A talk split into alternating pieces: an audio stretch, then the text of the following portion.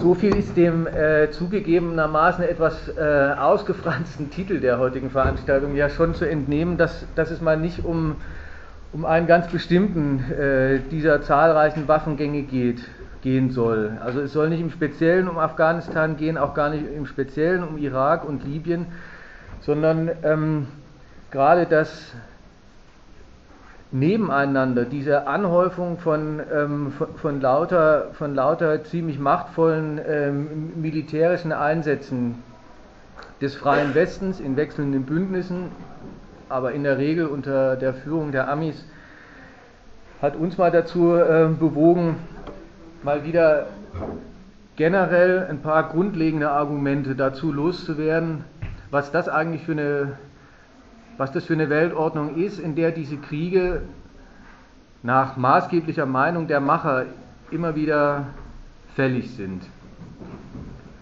So viel ist ja auf jeden Fall zu entnehmen, dass das entgeht keinem, in, in der Hinsicht muss man gar nicht große Worte machen, dass, wie gesagt, die Zustände auf der Welt ziemlich unzivil sind.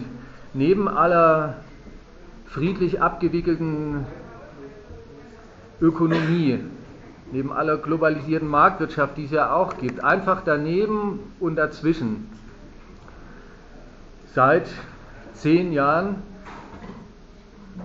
zwei große Kriege,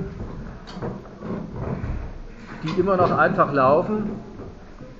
Ungerührt fängt die NATO einen dritten Krieg an, der überhaupt nur im Vergleich zu diesen gigantischen Waffengängen die sie dort in Afghanistan und Irak am Laufen haben, etwas kleiner erscheint. Also einerseits unzivil, gleichzeitig kann auffallen, unzivil heißt gar nicht unzivilisiert, im Sinn von, da wird einfach drauf losgeschlagen. Unzivilisiert geht es überhaupt nicht zu, insofern gerade die Protagonisten der militärischen Gewalt, selber schwer Wert darauf legen, dass sie das alles im Rahmen des Erlaubten, des völkerrechtlich Erlaubten und teilweise sogar des völkerrechtlich Gebotenen abwickeln. Auch das ist äh, bemerkenswert und auch dazu werden ein paar Argumente dann fallen. Eins kann man an der Stelle auf jeden Fall schon mal sagen gerade in, in, in Bezug auf das Verhältnis von Völkerrecht und militärischer Gewalt ist eine gewisse Neuerung insofern zu verzeichnen, als der alte Ruf, den das Völkerrecht mal hatte, sein Grundprinzip ist die Wahrung und Achtung der Souveränität. Das galt mal als ein absolutes äh, Prinzip. Es gab mal ein, ein, ein, absolutes Interventionsverbot. Nicht, dass es jemals praktisch sich jemand daran gehalten hätte, aber das war mindestens mal der Ruf, den das Völkerrecht hatte und den es um sich verbreitet hat. Insofern sollte man sich immer denken, als das zivilisiert die Gewalt in dem Sinne, dass es sie beschränkt das, da, da, war Gewalt richtig, äh, da war das Völkerrecht richtig gedacht, als das ist das, das ist das Gegenteil von Einsatz von Gewalt. Durch Völkerrecht wird, wird der Einsatz militärischer Gewalt zwischen Staaten, wenn schon nicht verhindert, nicht absolut aus der Welt geschafft, aber doch auf das nötige Minimum beschränkt. Umgekehrt, Krieg galt als die unschöne Ausnahme davon. Davon, und das wird euch nicht entgangen sein, ist heute im Wesentlichen nicht mehr die Rede, wenn über die rechtliche Dimension, nenne ich es mal, solcher Waffengänge geredet wird. Es gab zwischendurch mal diese Phase, da hatte richtig umgekehrt das Völkerrecht den Ruf gehabt, mit seinem Gebot der Wahrung und Achtung der Souveränität mit dem obersten Prinzip der, der, der Nichteinmischung ist es eigentlich nichts weiter als ein Schutzschild für üble für üble Gesellen, die irgendwo an der Macht sind und ihre Völker schinden oder sich illegale Waffen, die ihnen nicht zustehen und so weiter, äh, ähm, beschaffen. In dem Sinn sind die Völkerrechtsmacher selbstkritisch geworden und sind, ähm, sind auch tätig geworden. Und an diese Schranke Souveränität und so weiter halten sie sich nicht, aber da scheuen, da scheuen sie sich gar nicht ähm, äh, ähm, trotzdem oder gerade deswegen darauf zu bestehen, dass sie im Recht sind. Also ihr Völkerrecht haben sie in all der Zeit, in, innerhalb der letzten zehn Jahre, ähm, gewaltig aufgemotzt. Und inzwischen ist unter verschiedenen Titeln das Intervenieren, das Eingreifen, das militärische Zuschlagen irgendwo auf der Welt, wo man es gerade für fällig hält, nicht ein ähm, irgendwie noch, naja, äh, ähm, zu, vor, dem, vor dem Völkerrecht irgendwie zu rechtfertigende Angelegenheit, sondern genau umgekehrt. Inzwischen ähm, ist es so und in der Öffentlichkeit ist es schon gleich so inzwischen aufgenommen und angekommen, dass das Zuschlagen von, wenn es die Richtigen machen, eine Frage des menschenrechtlichen und völkerrechtlichen Anstands ist.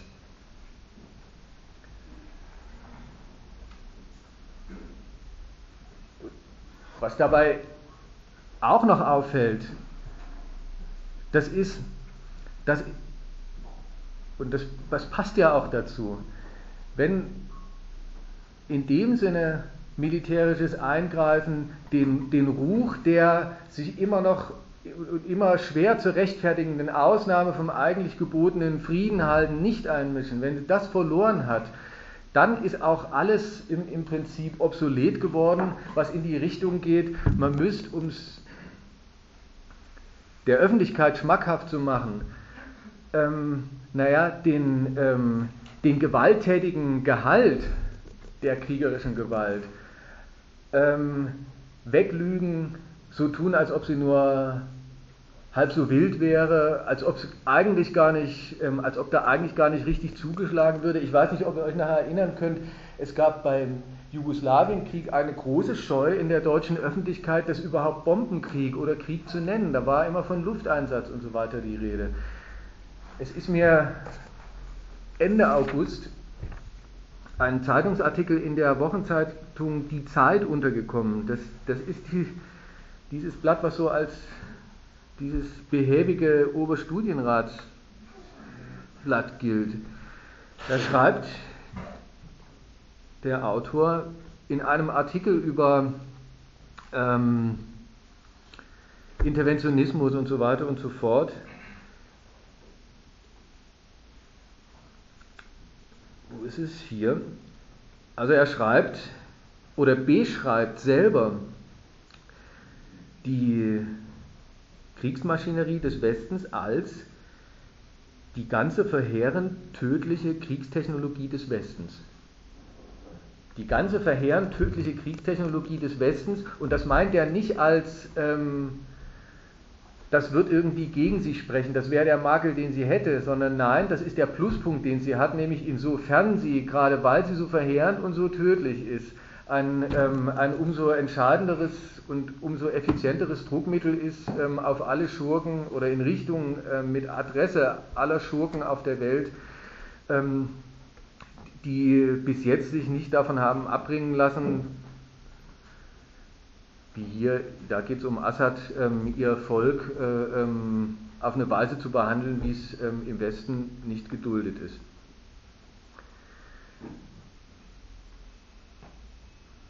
Also diese Feier der Gewalt, in der wird einerseits die Gewalt gar nicht beschönigt, da wird gar nicht davon weggenommen, dass sie ist, bis hin zu dem, naja, sie ist brutal und für die, die davon betroffen sind, da wird auch kein großes Aufhebens und keine Lüge drum gemacht, ist, es, ist sie verheerend tödlich, wie gesagt. Nichtsdestotrotz oder gerade deswegen wird schwer Wert darauf gelegt, dass die Gewalt, immer wenn sie zuschlägt, im höheren Auftrag zuschlägt. Es wird ein Gegensatz konstruiert damit zwischen nationalem Interesse, was dann auch so Adjektive kriegt wie bloß oder schnöd, und dem, dass es erlaubt ist, vielleicht sogar ähm, unter dem neuen Paragraphen der militärisch wahrzunehmenden Schutzverantwortung für, äh, für auswärtige Völker, dass sie in, in dem Sinne geboten ist. Jedenfalls wird schwer Wert darauf gelegt, dass es, wenn die Staaten zuschlagen, sie das nicht wegen ihrer Interessen machen, sondern aus höherem Auftrag. Und das Einzige, was es an Kritik gibt, ist im Prinzip genau das Spiegelbild dazu. Nämlich, das kennt ihr, die Kritik an dem Krieg, die darauf geht, der wird nicht in höherem Auftrag, sondern bloß aus Interesse geführt. Die Entlarvung, dass es nicht um Menschenrechte oder um irgendwas ähm, aus, äh, ähm, auf, aus dieser Ebene geht, sondern um, um Öl, teilweise auch um Wahlkampf. Das war jetzt bei Libyen der große Schlag eine Weile. Der Sarkozy hat es gemacht, um, ähm, um von, seinem, äh, von seinem schlechten Stand im Inland abzusehen. Das ist die eine Variante, in der diese Kritik auftritt. Die andere Variante ist, ähm, und auch das ist eine gewisse Neuerung, auch das spricht für eine gewisse Brutalisierung äh, ähm, des, des, des Herumrechtens und Herummoralisierens über Krieg und Frieden. Die andere Variante ist, dass man sagt, schnödes Interesse führt dazu, dass kein Krieg geführt wird. Also, zum Beispiel, warum greift der Westen nicht in Syrien ein bis jetzt? Ja, daran sieht man von wegen, denen geht es nur um Menschenrechte oder denen geht es nur ums Völkerrecht und was da so geboten und erlaubt ist, sondern die haben ihre Interessen. Also da dreht sich richtig um.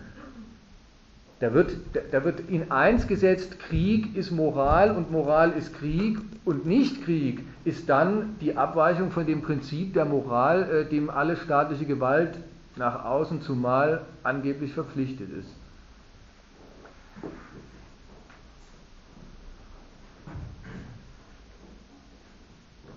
Gegen diese Entgegensetzung von nationalen Interessen und höherem Auftrag beim Krieg führen, soll heute Abend argumentiert werden. Nochmal, das theoretisch Trostlose nämlich an der Entgegensetzung ist, dass man sowohl von dem höheren Auftrag letztlich nicht viel mehr erfährt, als, das, als dass er eben das Höhere zu den schnöden Interessen ist. Und umgekehrt, die Interessen, wenn sie dann namhaft gemacht werden, als auch wieder gar nichts anderes vorkommen als das Gegenteil ihres Gegenteils. Das macht nämlich das Beliebige dann aus, dass derselbe, dass in demselben Artikel steht, ähm, ja, ja, möglicherweise sind die Franzosen und die Engländer bloß wegen Interessen ähm, in Libyen zugange und dann kommt dann kommen die Interessen entweder gar nicht vor oder in einer, in einer Beliebigkeit. Öl und oder Vorherrschaft in Europa und oder ähm, Wahlkampf und so weiter und so fort. Woran man merkt, ähm, das ist weder eine Bestimmung des höheren Auftrags noch eine Bestimmung oder gar eine Kritik der Interessen, die dann äh, eben, wie gesagt, bloß im, Inter also bloß im Kontrast zum höheren Auftrag die, die niedere Kehrseite davon sind.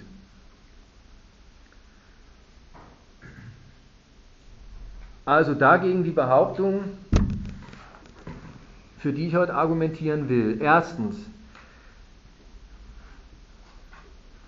der höhere und sich dann immer in die entsprechenden völkerrechtlichen Formen gießenden und sich in diesen Formen äh, ähm, äußernden, dieser höhere Auftrag ist kein Gegensatz zum nationalen politischen Interesse der Nationen, die da militärisch zuschlagen, sondern umgekehrt, dieser höhere Auftrag und die rechtliche Form, die er kriegt, passt dazu, dass das Interesse selbst eins der höheren Art ist.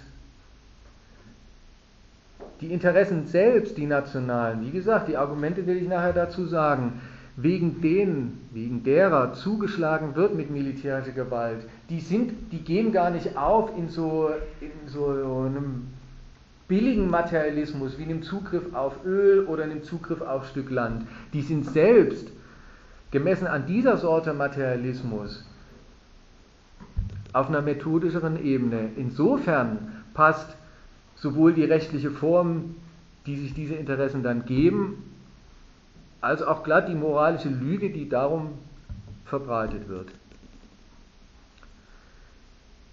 Deswegen zweitens ist das Völkerrecht mit seinen Mandaten und mit seinen Normen für den Gebrauch der Gewalt nach außen, inzwischen auch nach innen, weder eine Bremse noch eine Leitlinie.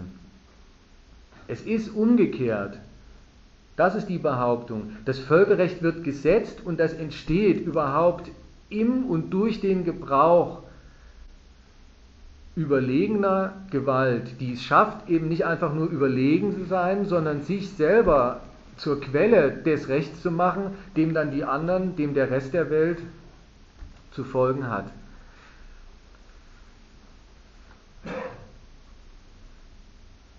Und darum wieder, das ist die dritte Behauptung, ist auch die Weltordnung, die, die durch und in diesem Völkerrecht geregelt ist, kein Zustand, der mal eintritt. So ungefähr soll man sich das ja vorstellen.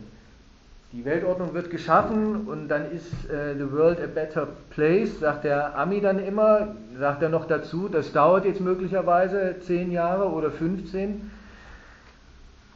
Dabei ist es umgekehrt. Die Weltordnung ist überhaupt nichts anderes als die Konkurrenz der Gewalten, der maßgeblichen Gewalten, darum, dieser Weltordnung das Recht zu verpassen, an das die anderen sich dann zu halten haben.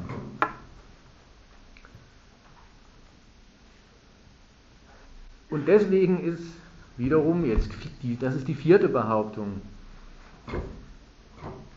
nur sehr bedingt bei den jeweiligen Kriegsgegnern selbst gelegen,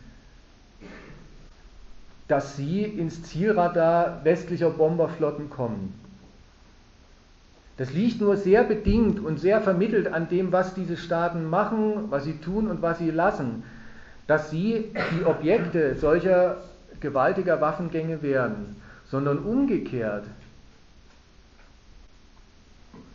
Der Grund, der letzte Grund dafür, dass sie dazu werden, das ist, dass die Gewalten, die mit diesen Kriegen beanspruchen, Weltordnung zu stiften, eben auch im Weltordnung stiften, im Definieren, was Weltordnung ist und was das Recht dieser Weltordnung ist, natürlich auch bestimmen, wer dagegen verstößt und wer außerhalb und wer innerhalb steht. Das sind von sich aus keine Outlaws, die sagen, uns ist diese Weltordnung scheißegal, diese Regeln kümmern uns nicht. Sondern umgekehrt, es wird an ihnen festgehalten und es wird an ihnen aus ganz anderen übergeordneten Gründen, soll bewiesen werden, festgehalten und exekutiert, dass sie außerhalb der Weltordnung stehen. Und fünftens, sozusagen gretchenfragenmäßig, was der Grund für diese, für diese, für diese Militanz ist, die zugleich immer darauf besteht, dass sie nicht einfach nur Militanz ist, sondern dass sie, dass sie, dass sie rechtens ist und dass sie nicht einfach nur rechtens ist, sondern selber Recht setzt. Der Grund für diese Militanz, der Grund für die kriegerisch ausgetragenen Unvereinbarkeitsbeschlüsse,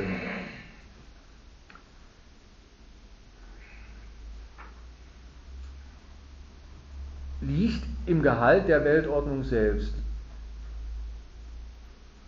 Liegt darin, dass die Interessen, die da geordnet werden und die der materielle Gehalt dieser Weltordnung sind, selber von einer Sorte Unverträglichkeit sind, dass die Staaten, die es sich leisten können, regelmäßig sich selber so unverträglich finden, dass sie sagen, diese Unverträglichkeit tragen sie aus bis zum elementarsten Gegensatz, äh, ähm, bis zur elementarsten Bestreitung der Souveränität. Lasse ich den überhaupt noch gelten, so wie er ist?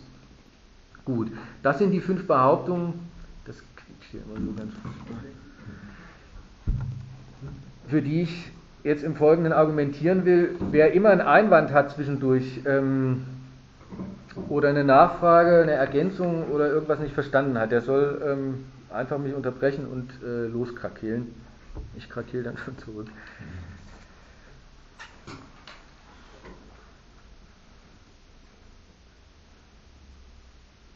Die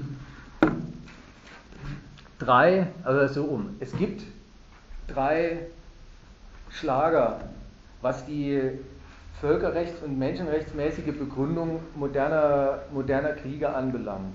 Es gibt drei sozusagen Straftatbestände, die nicht nur völkerrechtlich einschlägig sind, sondern auch moralisch äh, von aller Welt geteilt und die in unterschiedlicher Mischung eigentlich in jedem der, der großen Waffengänge der, des letzten Jahrzehnts äh, ähm, vorgekommen sind. Das eine ist das Verbrechen des Terrorismus, das zweite ist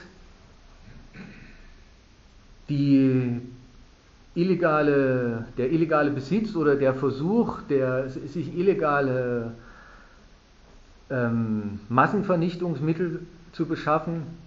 Und das dritte und neueste, ähm, der die mangelnde Wahrnahme der, wie es heißt, Schutzverantwortung fürs eigene Volk, also die, ähm, die Verletzung von elementaren Menschenrechten ähm, durch eine Regierung. Alle drei, alle drei Verbrechen sozusagen, wenn das mal Revue passieren lasst, äh, ähm, werden immer wieder namhaft gemacht. Das war in Afghanistan so, das war beim Irak so und es ist bei Libyen auch so. Und deswegen, und sozusagen für den Beweis der ersten Behauptung, wie der höhere Auftrag und das nationale Interesse eigentlich zusammengehören, ähm, soll jetzt mal im ersten Punkt diesen Begründungen, diesen offiziellen Tatbeständen, die, ähm, die dann die, auch die Begründung eben für die Kriege gewesen sind, ähm, nachgegangen werden und mal auseinandergedröselt werden, was daran eigentlich die Ideologie und was daran ähm, Wahrheit ist. Fangen wir mal mit dem Terrorismus an und ähm, das will ich mal etwas ausführlicher machen, ausführlicher als die anderen beiden Punkte dann. Unter anderem deswegen, weil wir ja jetzt auch vor zwei Wochen diesen quasi mit großer Orchesterbesetzung inszenierten 10. Jahrestag hatten. Ähm, und da ist ja viel ähm, Rührung ähm, unterwegs gewesen. Terrorismus, das war damals die offizielle Gründung ähm, in Afghanistan einzumarschieren und das war auch ähm, eine Nebenbegründung für den Irakkrieg. Völkerrechtlich nicht so wahnsinnig einschlägig, aber moralisch äh, ähm, umso mehr. Und seinerzeit, ich weiß nicht, ob ihr euch erinnern kann, hat dann im Zuge der der Mobilisierung der Heimatfront in Amerika, glaube ich, 75 Prozent der Bevölkerung gedacht, äh, ähm, Saddam Hussein wäre der Vorsitzende von Al-Qaida. Gut. Also Terrorismus, das ist so eine Sache. Einerseits kann es jeder jedem vorwerfen. Die Türkei hat es neulich vorgemacht, wieder ähm, war das nicht Terrorismus von Israel gegenüber diesen Friedensaktivisten. Umgekehrt Israel ähm, sagt, es sind sowieso alles Terroristen außer Amerika. Pakistan kann es gegenüber Indien äußern und Indien gegenüber Pakistan und so weiter. Auf der anderen Seite ist aber, ist aber klar, bei Terrorismus, spätestens seit äh, 9-11, ähm, soll man an sowas denken wie ähm, nicht reguläre, quasi Privatmilitante, ähm, schlagen zu, und zwar auch nicht einfach schlagen irgendwo zu, sondern schlagen, schlagen auf Zivilisten ein. Also äh, suchen sich zivile, suchen sich heimtückischerweise zivile Opfer.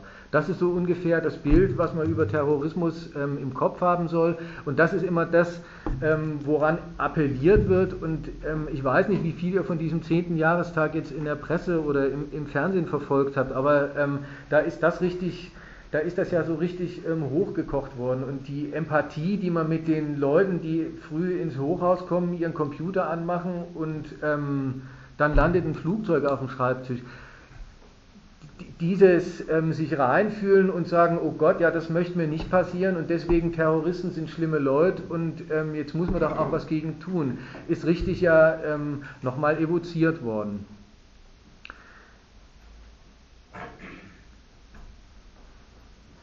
Ein bisschen schräg ist das natürlich.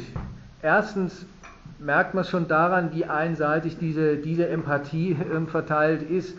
Denn wiewohl ähm, man ähm, es sicher nicht gern hat, dass man zivil in New York oder sonst in einer, in einem westlichen, in einer westlichen Hauptstadt oder sonst wo rumläuft und dann wird man erschossen, in die Luft gesprengt oder sonst was. Genauso wenig wird es einem, sagen wir mal, einem Opfer, ähm, das dann unter Kollateralschaden eines NATO-Angriffs äh, äh, ähm, läuft, gefallen, dass ihm das Haus über dem Kopf zusammengeschossen wird. Das zweite Stück Lüge, was darin steckt, ist, wenn man sagt, diese Islamisten, die gehören bekämpft und so weiter, weil die greifen, die greifen Unschuldige an. Das sind solche, die, im Unterschied zu uns, das Stück Lüge, was darin steckt. Das zweite Stück ist, als ob die, als ob man denen irgendwas nachgeben würde, als ob die ein Stück Pluspunkt mehr oder einen, wenigstens einen Minuspunkt weniger auf ihrer moralischen Liste hätten, wenn sie, sagen wir mal, statt ziviler Angriffe, also Angriffe auf zivile Ziele, nur militärische Ziele quasi würden, versuchen würden anzugreifen. Merkt man ja übrigens daran, ähm, der Pentagon, der fällt auch, äh, ähm, der fällt auch immer mit unter diese, unter diese Betrauung von 9-11, der war ja nun eindeutig ein militärisches Ziel. Da hat niemand gesagt, okay, das kann man denen nachgeben, das sind, äh, ähm, so, so ist es nun mal im Krieg. Und das dritte Stück Lüge ist, als ob die von sich aus, diese Terroristen, sagen würden, uns kommt es nicht auf militärische Ziele an, wir wollen und haben unser Gefallen drin und unser Zweck beruhigt sich darin, Zivilisten anzugreifen. Dass sie das tun, ist unbenommen, aber mal diese Fiktion aufgemacht, wenn man so einem, wenn man so einem Terrorfürsten, wie, sie, wie er dann heißt, vor die Wahl stellen würde, über 3000 zu allem entschlossene Selbstmordattentäter äh, ähm, zu befehlen, die heutzutage froh sein können, wenn sie überhaupt noch irgendein Flugticket kaufen können. Oder über eine Armada von, ich weiß nicht, von Flugzeugträgern, mit der untergarantiert jedes militärische Ziel getroffen wird. Dann wäre die Wahl bei dem klar. Insofern merkt man, jetzt nähert man sich mal allmählich ein bisschen dem, was, dieser, was die Wahrheit an dem Terrorismus ist, dass sie diese sich auf die Ziele verlegen, die dann ja in der Militärsprache auch Soft Targets heißen, weiche Ziele, liegt ja daran, dass sie zu dem anderen, zu einem, zu einem effizienten Kampf gegen die wirkliche militärische äh, äh, Stärke derjenigen, die sie als ihre Gegner ausgemacht haben, überhaupt nicht in der Lage sind. Die kämpfen gleich vom, vom, äh, vom Ausgangspunkt her total unterlegen. Das Erste, was ihnen schon mal abgeht, das ist überhaupt, dass sie, dass sie über eine staatliche Gewaltmaschinerie verfügen. Das ist, das ist der Ausgangspunkt von diesen islamistischen Terroristen, dass die Staaten, aus denen sie kommen, eine Feindschaft gegen Amerika überhaupt nicht aufnehmen, von denen sie aber sagen, das müssen sie, und statt, richtig anstelle der politischen Oberbefehlshaber über diese Staaten und ihre Armeen, nehmen sie quasi privat als NGO den Kampf gegen, die, äh, gegen den Westen und vor allem eben seiner, seiner äh, Führungsmacht USA auf. Und diese Unterlegenheit, dieses also diese totale Unterlegenheit, im Prinzip wie schon die Aussichtslosigkeit, wirklich ähm, den Gegner in die Knie zu zwingen, das wird ihnen umgekehrt nicht nur als ihr ähm, bescheuerter Wille angeklebt. So ungefähr, denen geht es doch gar nicht darum, äh, ähm, wirklich, die, äh, ähm, wirklich einen, einen Krieg zu gewinnen, weil man merkt ja, dazu sind sie gar nicht in der Lage. Sondern das wird ihnen zugleich noch als ihr Unrecht reingerieben. Also der Vorwurf Terrorismus, der gibt sich gar nicht lange ab mit dem, was ich gesagt habe, äh, ähm, das ist die Gegengewalt der Ohnmacht, sondern der hält fest an denen, dass sie kein Recht haben auf militanten Widerstand. Die Unterlegenheit wird verwandelt in eine Illegalität. Das ist kein Gegner, der, der überhaupt das Recht hat, wie ein gleichwertiger Gegner behandelt zu werden. Insofern ähm,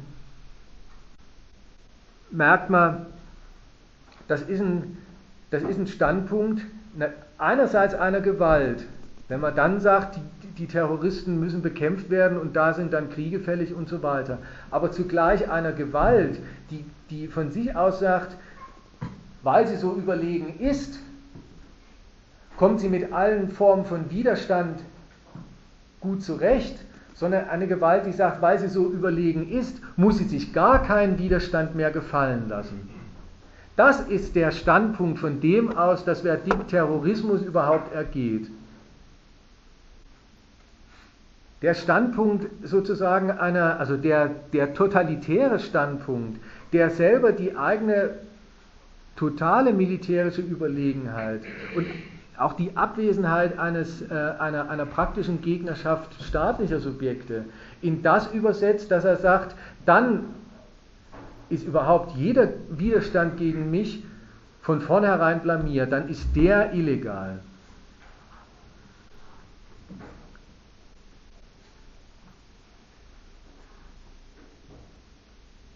Jetzt ist entscheidend an der Stelle, die Adresse davon sind eigentlich weniger die Terroristen. Die werden gejagt und ähm, die werden entsprechend behandelt und an denen wird auch vorgeführt, dass man, dass man nicht bereit ist, die wie richtige Kriegsgegner zu behandeln. An der, ähm, an der Erschießung von dem Usama bin Laden ist es ja neulich wieder vorgeführt worden. Aber das eigentlich Entscheidende der eigentlich ähm, sozusagen weltordnungsmäßige und völkerrechtsbildende äh, ähm, Aspekt daran, der eigentliche Adressat von dieser, von, ich habe es genannt, Totalitarismus, sind die anderen Staaten auf der Welt. Dem gegenüber stellt sich die stellen sich die USA und dann ihr Bündnis hin und sagt, Terrorismus ist erstens verbotene Gewalt gegen uns, die zweitens uns jedes Recht gibt, sie zu bekämpfen, was einschließt keine Rücksicht auf andere Souveränitäten dabei zu nehmen. Wenn der der US-Präsident sagt, der Alte hat es damals gesagt, also Bush und der Obama hat es ja erneuert, wir, wir, wir jagen sie und finden sie, egal wo sie sich verstecken. Ja, wo verstecken sie sich denn? Das sind ja andere Staaten.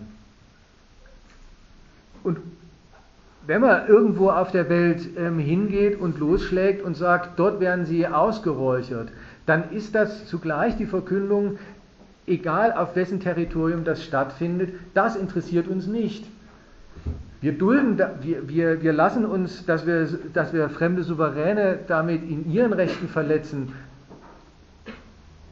davon nicht abhalten. Umgekehrt, das haben die anderen zur Kenntnis zu nehmen und zu akzeptieren und anzuerkennen. Terror, Terrorismus und im Namen des Terrorismus einen Krieg führen, ist also nicht weniger als die, der, zumindest dem Anspruch nach, den ganzen Rest der Welt auf diese Feindschaft und auf diese Sorte Feindschaft einzuschwören. Den, den ganzen Rest der Staatenwelt. alle anderen Staaten haben, das anzuerkennen und mitzumachen, dass das die Feinde sind, die es zu, die es zu bekämpfen gilt. Bis hin zu, das waren ja damals dann die einschlägigen Resolutionen, die erstens nicht nur zur, zur allgemeinen völkerrechtlichen Anerkennung des Afghanistan-Kriegs geführt haben, sondern ähm, auch äh, ähm, zu dieser bis heute gültigen, von den Amerikanern damals einfach vorgelegten Liste von ähm, Organisationen und Gruppierungen und so weiter, die heißen, das ist dann die, das ist dann die UN-Terrorliste äh, ähm, und damit haben die Amerikaner es geschafft, das hat was welthistorisch Neues bedeutet, ihre Feindschaften zur, zur, zu den offiziell von allen anderen Staaten mitgetragenen Feindschaften zu machen. Das war das erste Mal, dass es sozusagen eine offizielle Feindesliste gegeben hat, für die, die für die ganze Welt Gültigkeit beansprucht hat. Und jeder Staat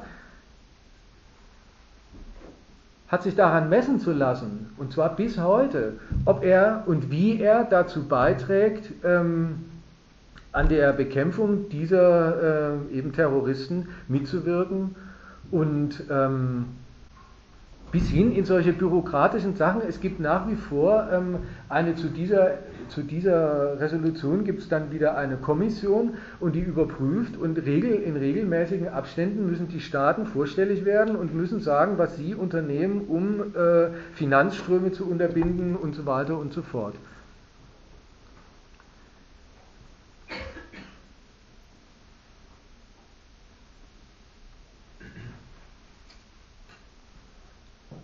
Daran sieht man zweierlei.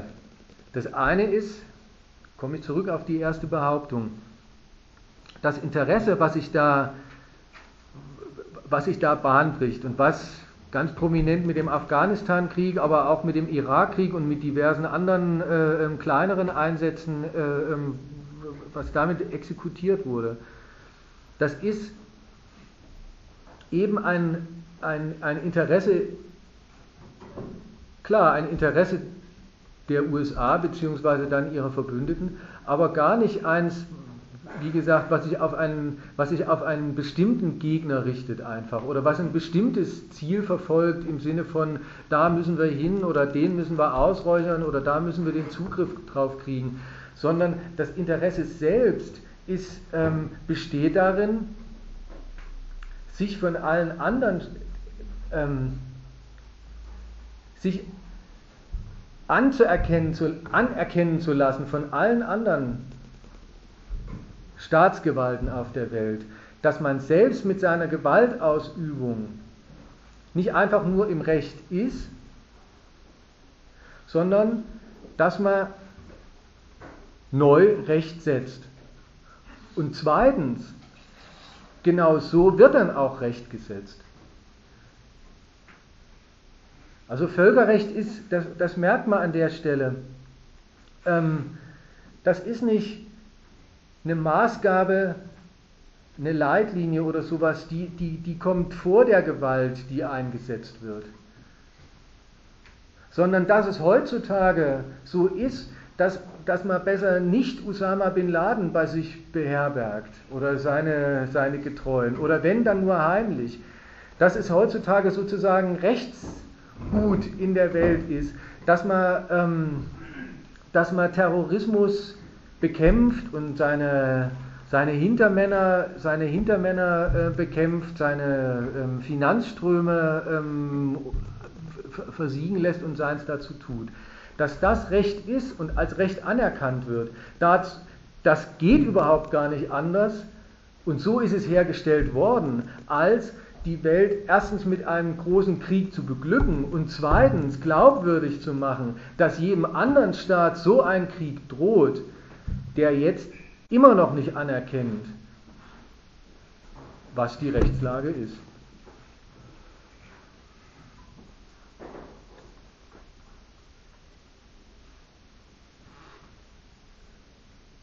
Anders gesagt, von den von allen anderen Souveränen auf der Welt ist nicht weniger verlangt, jetzt auf, auf die hingesprochen, als dass sie ihre souveräne Gewalt dafür einzusetzen haben. Also was ich vorhin gesagt habe, es gibt eine verbindliche Feindesliste. Das heißt ja nicht einfach, die und die, die da draufstehen, die darf man dann nicht gut finden und soll sie moralisch verurteilen. Sondern das heißt, man verpflichtet sich selbst praktisch drauf, seine Gewalt so einzusetzen, dass die Feinde bekämpft gehören, bekämpft werden und dass sie, ähm, dass sie besiegt werden. Es ist ein Anspruch an den Gebrauch, ein, ein dauerhafter Anspruch an den Gebrauch der eigenen Gewalt durch die USA und ihr machtvolles NATO-Bündnis. Und da hat man dann den Übergang zu dem zweiten großen einschlägigen Titel für Kriege, nämlich die Sache mit den Massenvernichtungsmitteln. Das passt, das passt total zum ersten, nämlich insofern, als von dem, dass, dass, die, dass äh, ähm, mit dem Terrorismusvorwurf ein, ein, beansprucht wird, wie die Staaten ihre Gewalt nach außen gebrauchen. Auf jeden Fall nicht antiamerikanisch, das ist verboten, das, das ist Terrorismus. Und zweitens pro-amerikanisch und pro-westlich in dem Sinne, dass sie sich selbst äh, ähm, stark machen für die Bekämpfung von, dem, von denjenigen, die als Terroristen äh, gebrandmarkt sind da ist das wie, da passt das dazu, da ist es wie, wie die Verlängerung von mir aus dazu, dass, dass sich der Anspruch dann auch auf die Gewaltmittel richtet, über die die Staaten auf der Welt verfügen dürfen. Da wird, ach gut, wie, wird es begründet? Was ist die Ideologie dazu? Die Ideologie ist ungefähr, soll man sich denken, ja, ähm, schlimm, schlimm, wenn so, wenn so ähm,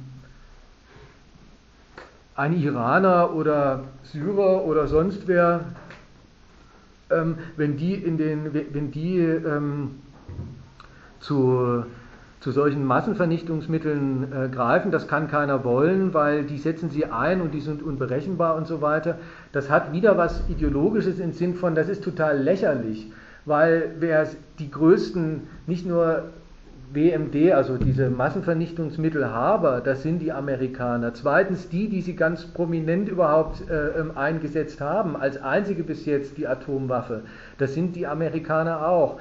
Drittens die Sache mit dem Unberechenbar, das soll man sich ungefähr vorstellen, die schmeißen einfach mal so, äh, ähm, ohne Doktrin und, oder, oder man kann es nicht vorhersehen, ist insofern lächerlich als... Ähm,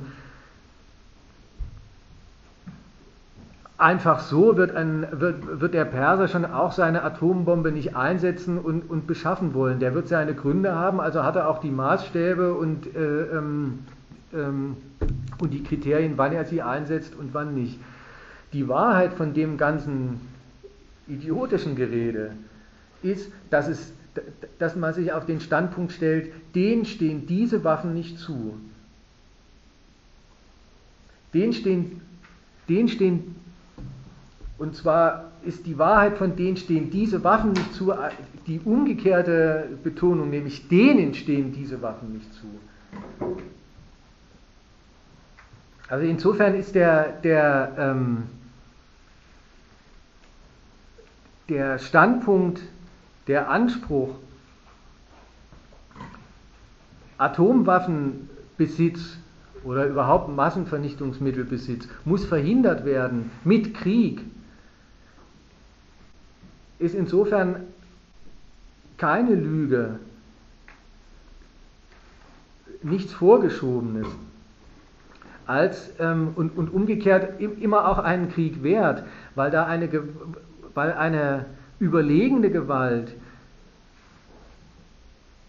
ihre Überlegenheit zu den anderen hin, wie gesagt, nicht einfach in das übersetzt, wie sollen die ihre Gewalt gebrauchen, sondern welche Mittel stehen denen, stehen, äh, äh, ähm, denen zu.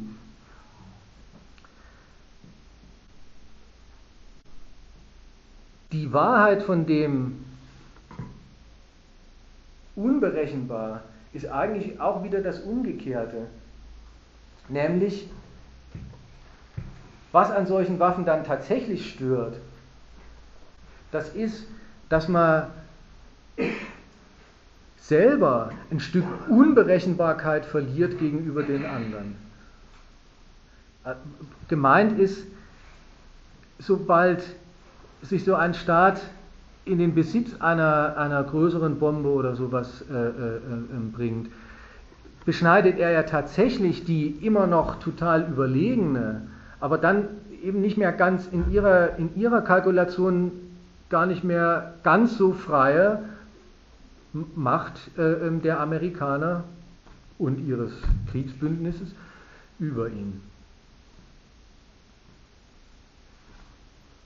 Es ist also der Anspruch der Freiheit zu jeder Gewaltmaßnahme gegen den, der Anspruch der Freiheit des bei, vollständig bei einem selbst liegenden Eskalierens oder Deeskalierens von Gewaltfragen. Das ist der Standpunkt und der Anspruch, der dann oder ja, der sich entsprechend äh, ähm, gebärdet und sagt, der soll sichergestellt sein dadurch, dass man anderen diese Waffen, diese Sorte von Waffen verbietet. Und wie gesagt, nicht einfach, das ist jetzt wieder das Völkerrechtsmäßige, gar nicht einfach verhindert, dass sie sie kriegen, gar nicht einfach verbietet im Sinn, man sorgt dafür, dass, ähm, dass, sie, dass sie sie nicht haben. Das machen die schon auch. Aber es zum gültigen Recht machen, es zur anerkannten, ähm, es, es zur anerkannten äh, Rechtslage machen, dass manche Staaten diese Waffen haben und manche, diese Staaten, äh, manche Staaten diese Waffen nicht haben dürfen.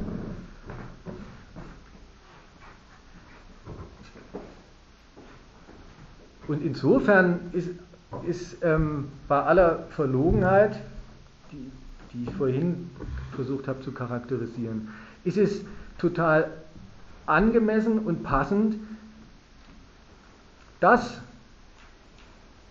als Grund für einen Krieg erstens zu befinden und zweitens dann auch vor sich herzutragen und sich völkerrechtsoffiziell absegnen zu lassen.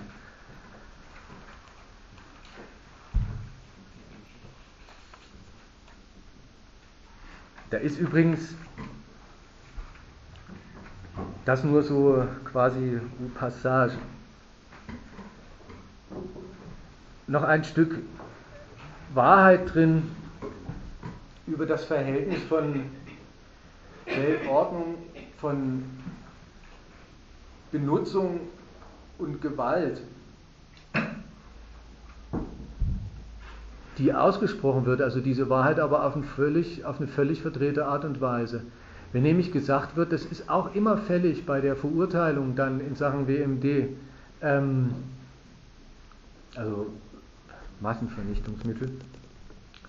Diese Staaten, also bei Nordkorea ist das einschlägig, aber auch beim Iran, das Volk hungert und an, an den Tankstellen wird, ähm, wird Benzin rationiert, aber sich ein Atomwaffenprogramm leisten. Was ist eigentlich was ist eigentlich in dem Vorwurf ähm, ausgesprochen für eine Wahrheit auf eine ganz verrückte Art und Weise? So jemand, der, der das sagt, der würde nie im Leben zugeben, dass also, also er macht einen Zusammenhang zwischen dem Reichtum dieser Nation, zwischen der ökonomischen Stärke dieser Nation und, und ihren Waffen. Nämlich in der Form, dass er sagt, das steht ihnen nicht zu, das ist doch viel zu viel an Waffe verglichen mit dem, was sie, über was sie an, an, an ökonomischer, an materieller Wucht verfügen. Die, so jemand würde nie zugeben, was er damit in Wirklichkeit ausspricht, dass nämlich der Reichtum der Nation dafür da ist, der Staatsgewalt, die über so eine Nation regiert, ihre Waffen zu beschaffen, die Quelle zu sein dafür, dass eine Nation nicht einfach nur ökonomisch äh, äh, mächtig ist, sondern dass, wie gesagt, dass, der, dass, das, ähm, dass die Staatsmacht daraus ihre überlegenen Kriegsmittel bezieht. Dass das die Bestimmung ist, äh, ähm, dass das der Zweck ist, äh, ähm, für den Staaten ihre Ökonomien pflegen und ihre Gesellschaften regieren und so weiter, das würden sie nie zugeben. Aber umgekehrt, so quasi wie ein moralisches Verhältnis aufmachen, ähm, also der, der hat genau das eigentlich am Wickel, das Verhältnis von ökonomischer Stärke und ähm, aus, ähm, aus, überlegener, aus, aus, ökonomisch, aus überlegener Ökonomie erwächst ökonomische, erwächst überlegene Gewalt. Dieses Verhältnis hat er am Wickel, aber völlig auf den Kopf gestellt, moralisch total verfremdet, nämlich in, es gäbe sowas wie ein gerechtes, ein angemessenes, ein äh, ähm, naja, moralisch äh, ähm, auch nachzuvollziehendes Verhältnis von, ähm, wenn ein Staat äh, ähm, so und so reich ist, dann darf er auch ungefähr, so ungefähr, dann darf er sich auch ein paar, äh, dann darf er sich auch ein paar Atomwaffen leisten. Also gut, aber das ähm, nebenbei.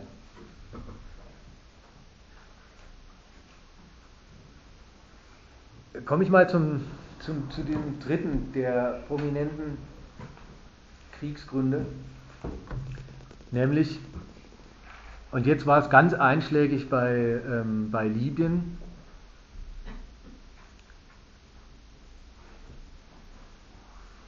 wie werden, wie, wie, wie werden die Völker behandelt? Also gar nicht der, einfach der unrechtmäßige, verbotene Gewaltgebrauch, nämlich antiamerikanische, antiwestliche Gewaltgebrauch nach außen, gar nicht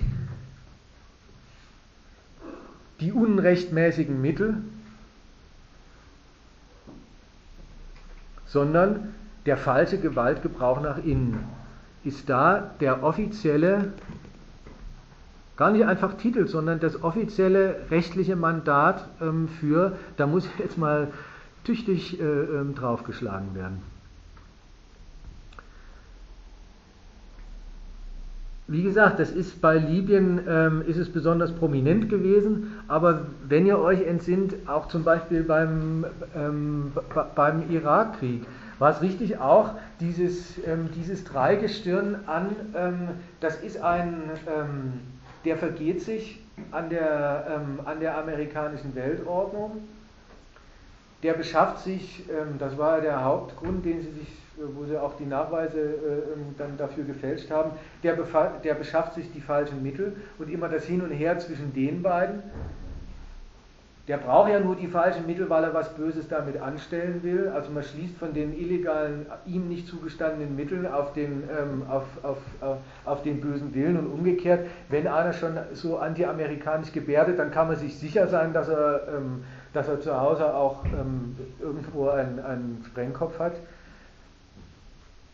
Und das Dritte, ähm, und wie der sein Volk behandelt.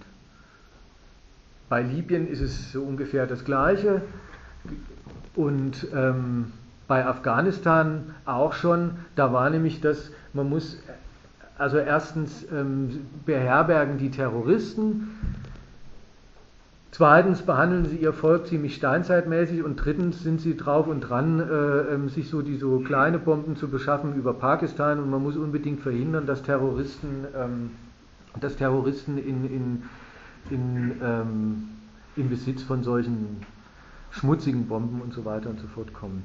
Also das ist, ähm, das ist immer ein, man merkt, das ist, äh, das ist immer ein, ein, ein Dreigestirn, da passt jeder an, an, an Titeln und, ähm, und offiziellen Kriegsbegründungen, da passt anscheinend immer einer so gut wie der, wie der andere. Aber gut, jetzt ähm, mal zurück zu dem, man nimmt per Krieg die Schutzverantwortung für die Zivilbevölkerung, so heißt das offiziell, wahr die das dortige Regime vermissen lässt. Da können wir jetzt auch wieder aufschreien und sagen, ähm, vorher gelogen und ähm, geht es denn denn geht es denn um die Leute, das kann doch wohl nicht wahr sein. Und insofern ist ja auch was dran.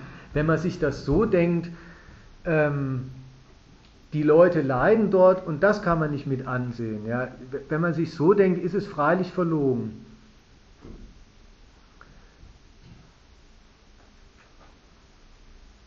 Und ähm, der Unterschied zwischen einer nicht hinnehmbaren, ähm,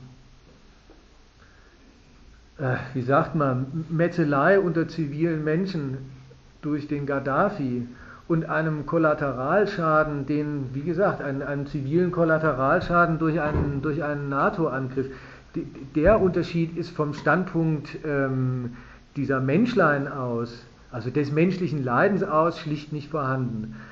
Aber wenn man genau zuhört, also insofern gelogen, wenn man aber genau zuhört,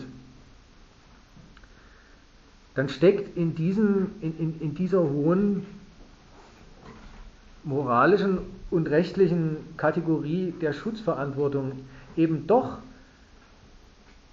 schon die Wahrheit, wie das gemeint ist und wie das dann sehr wohl dazu passt, dass man mit aller Gewalt, die zu Gebote steht, dort zuschlägt. Der Paragraph oder dieses, dieses ähm, Dingens da, dieses, dieses UNO-Gebot, das ist seit 2005, ist das offiziell, Schutzverantwortung, das sagt ja gar nicht ähm, und fragt auch gar nicht, geht es den Leuten gut, sondern Schutzverantwortung heißt, man hat die Verantwortung, die zu schützen vor, vor dem Unbill, der Unbill, ähm, seitens der dortigen Gewalthaber. Die Frage ist nicht, geht es denen gut, sondern werden die gut regiert? Wie, ist nicht, wie, wie geht es denen? Haben die genug zu essen? Wie ist deren Lage? Sondern die Frage ist, wie ist deren Regierung beieinander? Das interessiert. Und, da ist, und das ist im Prinzip, und, und nur so kommen die Leute vor. Die kommen nicht vor als welche, die früh aufstehen, dann Hunger haben, sich irgendwas zu essen beschaffen müssen, irgendwie wohnen müssen oder sowas, sondern die kommen vor als Objekte des, eines staatlichen Regiments.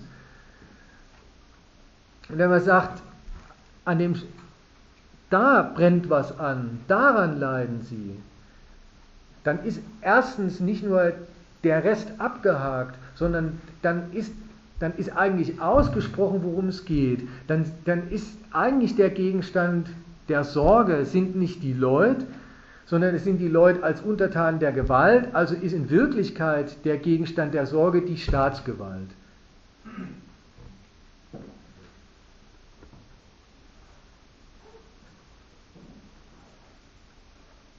Also dieses ähm, wir nehmen kriegerisch den Schutz der Bevölkerung gegen ihre Regierung wahr. Ist insofern gar nicht gelogen, sondern ist ernst. Ist nämlich der Standpunkt genau der Mächte, die vorher gesagt haben, sie befinden nicht nur über den Gebrauch anderer Staaten nach außen, über die Mittel, die ihnen dafür zustehen, sondern das ist der Standpunkt, die auf Basis dessen, dass sie das durchgesetzt haben, es nicht mehr aushalten, dass ihre Weisungsbefugnis in Sachen fremder Souveränitätsgebrauch sich nicht auch auf, der, auf den inneren Souveränitätsgebrauch erstreckt. Oder um es nicht negativ, sondern positiv zu sagen, das ist der Standpunkt von Mächten, die sich dazu befugen, ähm, darüber zu rechten, ob, eine, ob andere Staatsgewalten nach innen richtig funktionieren. Der Titel ist dann na, gemäß, der, gemäß Prinzipien, die die Menschen schützen. Die Wahrheit ist gemäß der Prinzipien, die wir, die wir für richtig halten, die wir setzen.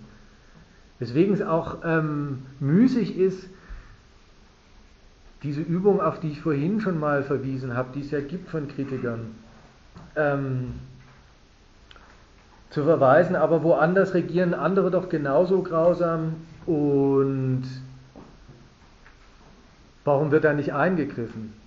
Ja, die Wahrheit von dem, dass man woanders, dass man bei einer anderen Staatsgewalt einen falschen Gebrauch der Macht gegenüber dem eigenen Volk dingfest und ja, dingfest macht und inkriminiert, ist eben, dass einem die Macht nicht passt. Warum auch immer.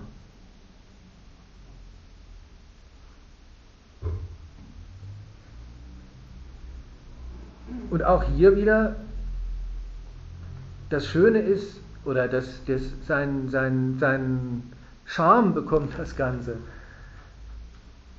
Gar nicht einfach darüber, dass man das mal macht, dass man mal eingreift irgendwo und dann einem bestimmten Diktator ähm, äh, diese Lehre erteilt, sondern dass,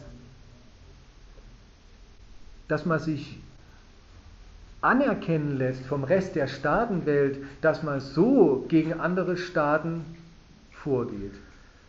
Das ist insofern was nicht ganz Selbstverständliches, als mit diesem gebraucht er seine Souveränität nach innen richtig. Und wenn nicht, ist das allemal begründet, dass ein Krieg ist ja nicht weniger ähm, geleistet oder beansprucht als die Grundlage dessen, was eigentlich Völkerrecht ist, oder sagen wir mal, die Grundlage dessen, was die Völkerrechtssubjekte, die Staaten überhaupt zu Mitgliedern in diesem honorigen Club der Staatenwelt macht, nämlich sie haben nach innen die Souveränität über Land und Leute.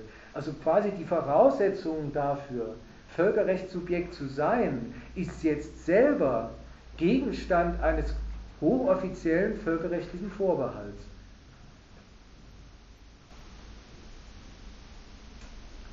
Und ich will das an dem Libyen nochmal erläutern, weil da war das so einschlägig, der NATO-Krieg, also Frankreich, Großbritannien sagen, wir schützen dort die Zivilbevölkerung vor der Gewalt Gaddafis.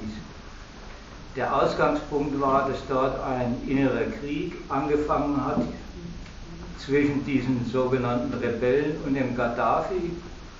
Und in den hat die NATO eingegriffen mit diesem Titel. Mit der Behauptung so ungefähr, nur die Gewalt von Gaddafi, die bedroht Zivilisten, dass die Rebellen halt auf ihre Weise Krieg führen und die, die, ihre Gegner, also die Gaddafi-Anhänger, bekämpfen. Dass im Bürgerkrieg überhaupt immer Zivilisten leiden, ist schlagartig richtig als Kriegstitel einseitig entschieden worden. Das ist klar, hier übt der Gaddafi Gewalt gegen Zivilisten aus. Da liegt also die Parteilichkeit. Wem konzediert man einen, eine kriegerische Gewalt? Wem bestreitet man sie voraus? Das Zweite ist, da wollte ich auch noch darauf hinweisen, im Verlauf des Kriegs wird dieser Titel zwar nie aufgegeben, aber praktisch außer Kraft gesetzt, was wie, wie eine Schranke der, des eigenen Eingriffs daherkommt, ist eigentlich faktisch längst außer Kraft gesetzt, sogar auch äh, mit, den, mit den Erläuterungen. Natürlich geht es uns darum, den Gaddafi dingfest zu machen, zwischenzeitlich auch tot oder lebendig hat es geheißen. Also der, der Krieg nimmt dann einen ganz anderen Verlauf notwendigerweise, als hier werden Zivilisten geschützt, sondern der ist dann die Exekution der Parteilichkeit, der Gaddafi muss weg, dessen Macht muss gebrochen werden. Also das ist so ein schlagendes Beispiel dafür, dass diese Titel einschlägig sind für den Anspruch zu entscheiden, wem steht Gewaltgebrauch zu und wem nicht. Also es war jetzt nur als Ergänzung dazu, wolltest du äh, schlagend da an diesem Krieg greifbar war. Wobei der Maßstab der demokratischen Verkehrsformen, der da angelegt worden ist, äh, als Berücksichtigung von äh, Protesten aus der Bevölkerung, der nach und nach total verloren gegangen ist in der praktischen Kriegsausübung. Ja, weil je, je Krieg, weißt du, desto. Also, dann ist halt Bürgerkrieg. äh, begleitet äh, ähm, und angeleitet und ähm, die Direktiven bekommen von einem äh, von, äh, durch amerikanische und ähm, europäische Bomberflotten. Inzwischen weiß eigentlich jeder, dass äh, dieser Krieg, wo es geheißen hat, die Starken schützen die Schwachen, ein Krieg der, der starken NATO-Macht gegen den gar nicht so starken, aber für sie viel zu starken Gaddafi ist und äh, seiner, seiner, seinem Charakter nach längst dazu übergegangen ist, nicht Zivilisten zu schützen, sondern einfach den Rebellen den Sieg zu bescheren. Das aber, wie gesagt, der Titel Wir schützen Zivilisten wird deswegen nicht aufgegeben, weil er die, wenn man so will, die diplomatische Münze, sogar die völkerrechtliche Fassung des Rechts auf Eingreifen und auf Erledigung von Gaddafi. Ja, und, und mir ging es darum zu sagen, öffentlich verhandelt, wird es immer dieses ehrenwerte Anliegen. Für das muss man doch die Überlegenheit, ne, wie es hier hieß, die ähm, verheerend tödliche Kriegstechnologie des Westens in, in, in Anschlag bringen. Dafür muss man doch die Überlegenheit ausnutzen für dieses, für dieses ähm, über allen Zweifel stehende Anliegen. In Wirklichkeit ist es genau umgekehrt. Da gesellt sich nicht zu einer, ähm, zu einer menschenrechtlichen und Völker, ihre völkerrechtliche Fassung bekommenden Moral sozusagen Gott sei Dank die kriegerische Überlegenheit, sondern dieser Titel selbst, also die Überlegenheit, die militärische, die totale, die machtmäßige Überlegenheit, des westlichen Bündnisses gegenüber solchen, ähm, solchen Staaten wie äh, Gaddafis Libyen. Das ist überhaupt der Ausgangspunkt dafür, dass diese Titel in die Welt kommen und zu den offiziellen Titeln des Eingreifens werden. Dieses, ähm, wir nehmen die Schutzverantwortung wahr, das, das gibt es überhaupt nicht als, das wäre eine schöne Idee und äh, ähm, hoffentlich kommt jemand und, äh, und gibt sich dafür her, sondern das formuliert sich schon gleich vom Standpunkt einer Macht oder eines Machtblocks, der sagt, er ist den anderen machtmäßig gar nicht nur quantitativ irgendwie überlegen, sondern qualitativ so überlegen, dass er überhaupt darüber befindet, wer, welcher Staat als Staat weiter existieren darf. Also über die Souveränität anderer Souveräne befinden. Sich diese Freiheit erstens rausnehmen und zweitens von genau den wirklichen und potenziellen Objekten auch noch als das eigene Recht anerkennen lassen. Das ist, das ist eigentlich der Inhalt von diesem Titel. So ganz schlüssig ist mir die Argumentation nicht, dass der Libyenkrieg als Beispiel dafür dienen kann, dass also die USA, von hier aus auch Franzosen und Engländer, äh, mit diesem Krieg eben ihre eigene Weltordnung hier äh, implementieren wollen in dem Bereich. Ähm, denn äh, der Gaddafi, der war zwar vielleicht vor 20, 30 Jahren hier ein äh, Enfant terrible, aber ich hatte den Eindruck aus der Berichterstattung, äh, die mag mich völlig geführt haben, mag sein, aber dass in den letzten fünf Jahren war er eigentlich sehr lieb. Er wurde vom, äh, vom Berlusconi gestreichelt, er durfte hübschen Mädchen den Koran vorlesen, er wurde von äh, Sarkozy in allen Ehren empfangen, mit rotem Teppich, äh, die Welt hat gestaunt, auch der amerikanische Präsident wurde nicht höflich empfangen. Und er hat sein Öl geliefert, schön brav und alle, die es wollten, er hat perfekt funktioniert. Er hat die Terroristen bekämpft, die Islamisten, die Bösen. Er hat perfekt in die amerikanische Weltordnung gepasst. Die einzigen, die nicht reingepasst haben, waren die, äh, waren die Rebellen in Libyen. Das kommt jetzt noch nicht rein. Und abgesehen, wenn ich mich recht entsinne, ist noch einer der Rebellenführer ein anerkannter, gesuchter äh, Islam, islamischer Terrorist oder täusche ich mich da? Und der passt jetzt noch nicht rein, wird aber seltsamerweise ganz plötzlich akzeptiert. Also, ähm, das mag alles irgendwie seine innere Logik haben, warum die Geschichte jetzt so lief mit dem Libyenkrieg. Aber die, dass er deswegen geführt wurde, dass die Amerikaner hier ihre Weltordnung wiederherstellen wollten, äh, das passt in meinen Augen nicht. Nur das, was du sagst, ne? Ähm, das passt, das passt wiederum gar nicht zu dem, oder so, das, das, was du an Fakten aufgeführt oder angedeutet hast, das meine ich, das passt doch ganz gut zu dem, äh, ähm, was ich behauptet habe. Du sagst selber, naja, ölmäßig, also was seine Rolle als Öllieferant anbelangt, da gab es, klar, da gab es ein paar kleine Unzufriedenheiten, hat aber im Wesentlichen funktioniert. Was seine Rolle als, ähm, er macht, ähm, er macht sich selber zum Schutzschild, also quasi er ist die, er ist die ähm, vorne, die, die vordere Front der, der Frontex, also der europäischen Flüchtlingsabwehr, hat er funktioniert. Hat auch sein Geld brav äh, in, in, in italienische Staatsunternehmen und französische Banken gesteckt und so weiter. Hat, irgendwie hat er gemessen an dem, was es so an unmittelbaren materiellen Interessen an dem gab, zumindest für so überragende Unzufriedenheit nicht gesorgt. Gleichwohl, also das hat ihn gar nicht davor bewahrt, das ist ja auch bloß jetzt erstmal der Fakt, dass er, ähm, dass er ähm, mit einem Bombenkrieg äh, ähm, entmachtet wurde und das Land ziemlich, äh, ziemlich kaputt gemacht wird, ja nach wie vor. Jetzt ist die Frage, was ist denn dann der Grund?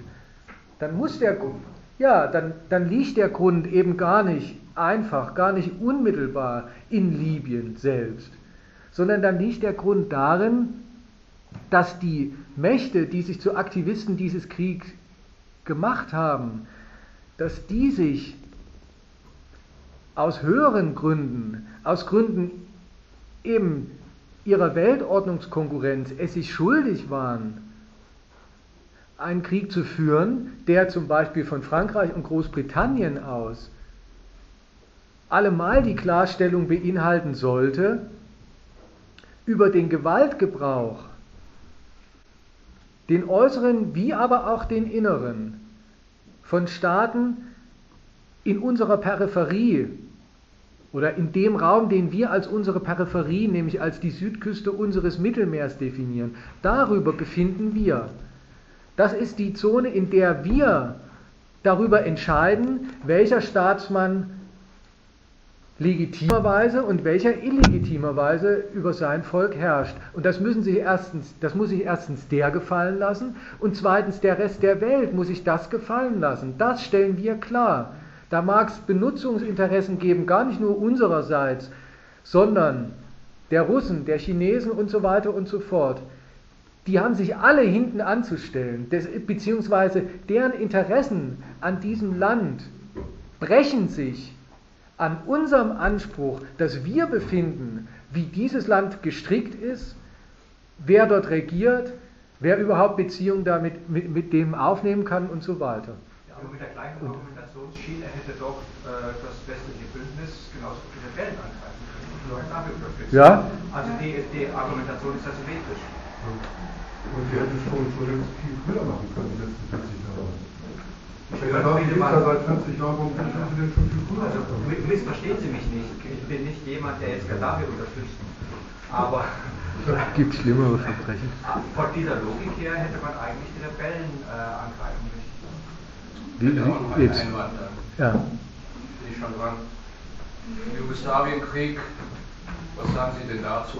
Es wurde eingegriffen und um weitere 6000 Muslime waren schon getötet worden, ein weiteres Blutbad zu verhindern. Dann höre ich aus gewissen Kreisen, zufällig meiner politischen Freunde, wozu sie vielleicht gehören im Prinzip, muss ich mir die ganze Zeit anhören ohne Mandat, also neue Beamtenformalismus, lange zu warten, die Amis wären ohne Mandat gekommen mit den F-16-Jägern. De facto wurden weitere Tausende geschützt, nicht umgebracht. Jetzt musst du mit denen streiten. Nein. Zu Ihrer allgemeinen Theorie ist das ein Konkretum. Ja, ähm, Aber da wäre doch jetzt, wäre da nicht mindestens mal der, der, ähm, der Einwand ähm, einschlägig, ähm, immerhin, wie lange, haben die, wie, wie lange hat die NATO zugeschaut, äh, ähm, hat den Bürgerkrieg abgewartet? Und dann haben ein paar, dann haben ein paar F-16 gereicht, um das zu verhindern. Und ähm, da, da, ist Arsch, also erstens gilt dann jeder Tote, den die gekostet haben, sowieso nur als ähm, zählt sowieso nur als, das ist ein Verhinderer von zehn weiteren Toten. Und zweitens ist überhaupt ist gar nicht einsichtig, dass ein Krieg, der unter den Augen der NATO ähm, erstmal ähm, jahrelang abläuft, ungefähr ein halbes Jahrzehnt oder noch länger. Ähm, geht doch schon wieder los vor kurzem. Gott sei Dank ist die ISAF noch dort, oder, wie sie heißt. Gott sei Dank. Ich sage das Argument mal noch zu Ende. Ähm, dass ein Krieg, der der beobachtet wurde, der, der ja auch befeuert wurde und so weiter und so fort, der ja auch irgendwie ausgestattet worden ist, der ja auch am Anfang gut geheißen worden ist. Ähm, und, und dann soll man sich so denken, von einem Tag auf den anderen kann, kann, kann der Westen kein Blut mehr sehen. Und dann schlägt er zu, und zwar mit einer Überlegenheit, die, wenn es der darum ging, Menschenleben, Menschenleben quasi zu retten, dann hätte doch mit der Überlegenheit gleich den ganzen Krieg verhindern können. Ja, das man heute. Ja. Ist man schlauer, das ist klar. Also wenn zwei Kampfhähne auf der Straße draußen aufeinander losgehen, das wissen sie nicht im Vorher.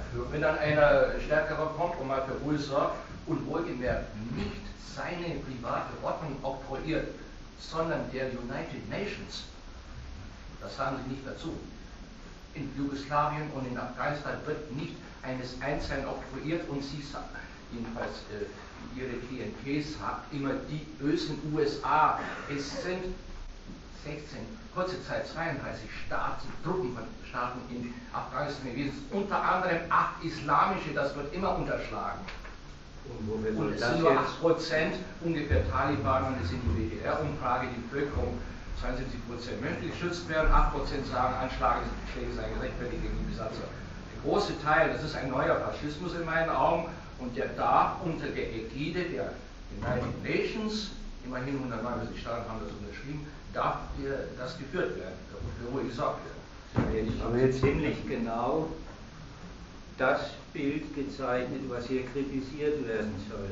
Was geht denn eigentlich, mal ernst gefragt, was gehen die USA oder sonst wen an, was Alliierte, sagen Sie nicht immer USA, Alliierte, wir haben gerade gesagt 32 Staaten sogar. Da ist schon die Lüge drin. Ja, dann sind es 32 ja, Staaten. Die haben sich übrigens erst zum guten Teil auch erst nachträglich reinbegeben, weil das war klar, Amerika führt diesen Krieg. So, die Frage ist, was geht die USA Afghanistan an? Da ist hier was angeboten worden. Naja, erstens, Afghanistan war für die USA, für die anderen 32 Beteiligten muss man dann fragen, was die für Gründe haben, war ein Hort des Terrorismus. Da ist dazu gesagt worden, Terrorismusdefinition ist nicht eine Lage, ist kein objektiver Zustand, Übrigens, die Taliban in Afghanistan haben was ganz anderes gesagt. Wir sind hier die legitimen Herren. Die, der Libyer Gaddafi hat was anderes gesagt und hat sich mit diesen Rebellen darüber gestritten. Da waren also schon Gewaltfragen unterwegs, da war die Frage der Legitimität von Herrschaft unterwegs und ist über Krieg im einen oder anderen Sinn von außen entschieden worden. Übrigens bis heute sagt ja die Taliban, sie haben eigentlich das Anrecht dort zu herrschen. Von außen entschieden, Deutschland hätte sich auch nicht befreien können, wären nicht die Alliierten gekommen.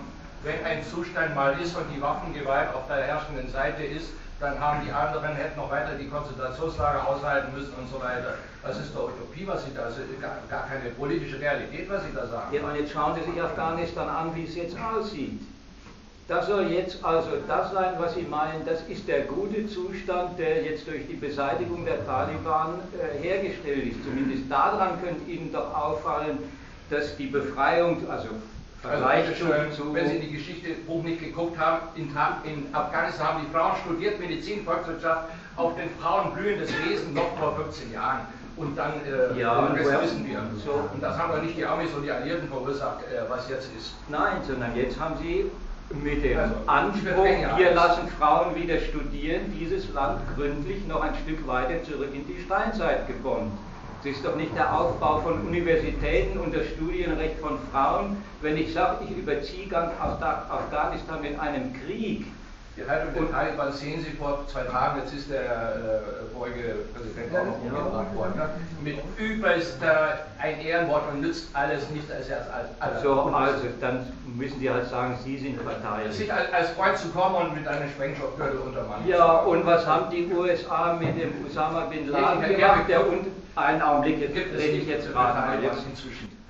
Jetzt Ja, für Sie vielleicht nicht, aber jetzt, ähm, jetzt nehmen wir, mal- jetzt nehmen wir die. einen Satz noch, das Ja. ist wie bei Hitler, wo er die SA 170 nach äh, Bad Wiessee gelockt hat und alle wurden verhaftet und dann erschossen.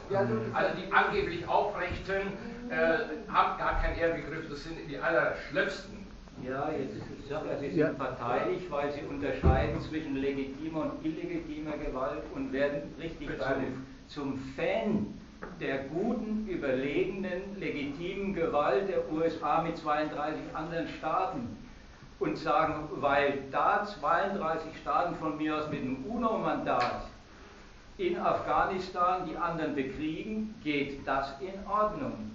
So, und da, da fragen Sie dann gar nicht mehr nach dem Zweck, sondern sagen, der Zweck ist doch klar, weil da haben Frauen studiert bis neulich. Übrigens, wie sonst die Verhältnisse in Afghanistan waren, äh, will ich ja gar nicht drüber reden. Das Recht, jetzt fange ich an der Ecke an, das Recht von Frauen auf Studieren und so weiter, wenn das einen ganzen Krieg nach sich zieht, dann müsste doch zumindest Ihnen noch auffallen, dass das nicht die Wahrheit sein kann, dass Amerika hier für das Recht auf Studieren In Analogon war Irak vorher genau das. Wie lange hätte man dem Despot noch zuschauen sollen? Dann sagen Ihre Kreise, meine Kreise auch Ach, der Despot, der Despot sagen, war 15 man Jahre den Amerikanern recht. hochgerüstet, was ja stimmt. Ja, Ja, eben. Aber wenn Sie einem eine Pistole überkaufen und der macht dauernd Unsinn, müssen Sie dann, was ist denn das keine Logik, dauernd zuschauen noch? Ja, da müssen Sie Das ist eine sonderbare. Sie Also erstens hat er keinen Unsinn gemacht, sondern hat gesagt, er nimmt sich raus, den Kuwait Dreimal Kuwait, einzumarschieren. 100.000 Kurden, Ja. von den 6.500 Chemietoten redet man nicht. Ich muss mir dauernd anhören, da habe keine Chemie gehabt. Es sind 18 Flugzeuge nach El Abscha und Kirkuk gekommen und haben 6.500 äh, Leute, äh, Kurden zu Tode verhetzt. So, und und genau in Ihren Kreisen sagt man, der hatte keine Chemie. Ja, später nicht. Aber Nein. da hatte er doch Chemie. Genau das war hier das Unterschlagen Sie Argument. doch das nicht alles. Das Besser, wird gar nicht das- unterschlagen, sondern es war das, genau das Argument nach der einen, nach der, naja, es war das Eigentümliche, das ist doch, ist doch jedem eingefallen, dass Amerika jahrelang aus Berechnungen des Kriegs gegen den Iran, zum Beispiel den Irak, selber unterstützt, mit Waffen ausgestattet und zu Ja. diesem Krieg animiert hat. Da war, da war der Despot zum Beispiel sehr recht. Jetzt haben Sie die Russen unterschlagen, die vorher das gleiche gemacht haben. Das ist ja wurscht, wenn Sie immer bloß aufzählen wollen, wer alles böse ist und bei einem sagen, der andere war aber auch böse. Ich wollte Ihnen zu bedenken Kommunisten sind nicht per se gut. Die haben es auch nicht. na jetzt, also so geht mit Ihnen nicht zu Die haben die argumentieren. Russen unterschlagen, die waren vorher drin. Ja, Ja, sie wollen halt, sie wollen Bösewichte aufzählen und immer eigentlich bloß parteilich sagen, die Kriege der Amerikaner und ihrer Verbündeten, wer wurscht, wer da alles teilnimmt, die gehen in Ordnung, weil auf der anderen Seite haben irgendwelche Untaten stattgefunden. Und dann unterscheiden sie zwischen guten Krieg und Untaten. Wollen noch nicht mal die Berechnungen, die offen zutage liegen, im Falle Irak zum Beispiel, im Fall Afghanistan, da waren, sind die Taliban vorher unterstützt worden, um die Russen rauszuhauen. Alles das ist doch aktenkundig. Ja, dann sagen Sie aber, wenn Sie dann ausgerechnet, wenn dann die Amis zum Krieg übergehen und die, ihre Verbündeten, dann sagen Sie, da finden sich lauter gute Gründe dafür, das ist legitim. Und dann kommen Sie mit lauter Argumenten, die äh, eigentlich heißen, weil die müssen doch aufpassen, dass in der Welt Frauen studieren. Warum mussten ausgerechnet Amerika darauf aufpassen, dass in Afghanistan Frauen studieren?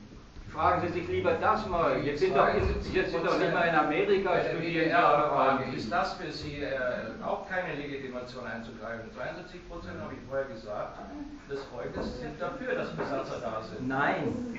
Für Sie keine Legitimation. Nein. Da kann man doch. Veranstaltung, die gute Gründe liefert dafür, dass irgendwelche Staaten Kriege führen. Das sind ja auch der falschen Veranstaltung. Ist genau das Gegenteil ist ihr Thema. Wir suchen nicht nach guten Gründen für Kriege.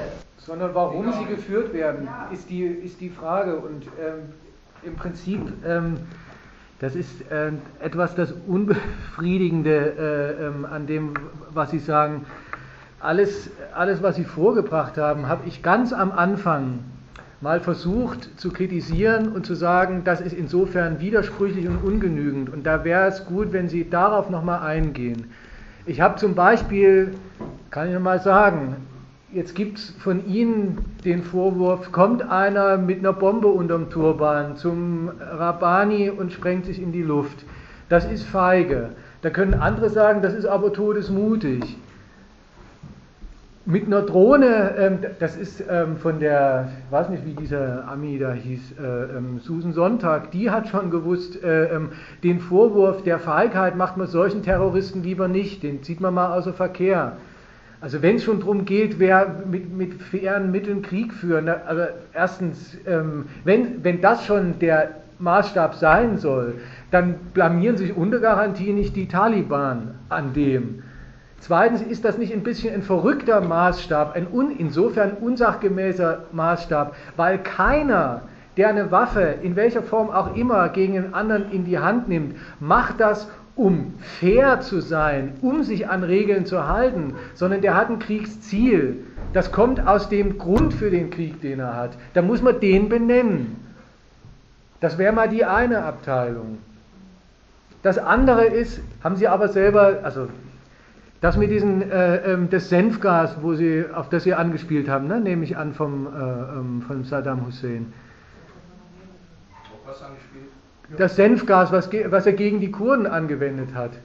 Das war zu der Zeit den Amerikanern kein Krieg wert. Zu der Zeit, als er es nicht mehr hatte, haben sie gesagt, da ist es, da ist, da ist es allemal ein Krieg wert, dass es einen Verdacht gibt, von dem die Amis selber gesagt haben, es ist zwar nur ein Verdacht, aber wollen wir denn wirklich auf den Smoking Colt warten? Das war damals die Worte von der Condoleezza Rice. Da, ist, da steht einmal ein, ein Waffen, ein WMD-Einsatz, der mehrere tausend oder mehrere zehntausend äh, das Leben kostet, neben dem bloßen Verdacht, wo sich dann hinterher herausstellt, der, der Verdacht selber ist von den Amis mutwillig konstruiert und zusammengefälscht worden. Also geht es in beiden Fällen nicht darum, kann es in beiden Fällen nicht darum gegangen sein, in dem Fall nicht, wo man den Einsatz nicht beendet und in dem durch einen Einsatz gegen den, äh, gegen den Hussein und erst recht da nicht, wo man einen Krieg gegen ihn führt, wegen nicht vorhandener, im Prinzip unter der Begründung nicht vorhandener äh, ähm, Atom, äh, ähm, Atom- oder, oder Chemiewaffen. Kann das also nicht der Grund sein? Was ist er dann gewesen? Welchen Grund haben die Amerikaner dann gehabt? Und da ist es, da ist es schräg, immer drauf drauf zu gehen, sozusagen auf ähm, vorhandene oder mögliche spekulative, überhaupt nur ex negativo herbeikonstruierte Wirkung auf die, die in jedem Krieg immer nur die Opfer sind. Kurz, ja, wenn eine Vorausschau erlaubt ist in der Politik, schaut man auch noch ein bisschen vorwärts und nicht gerade nur was ist.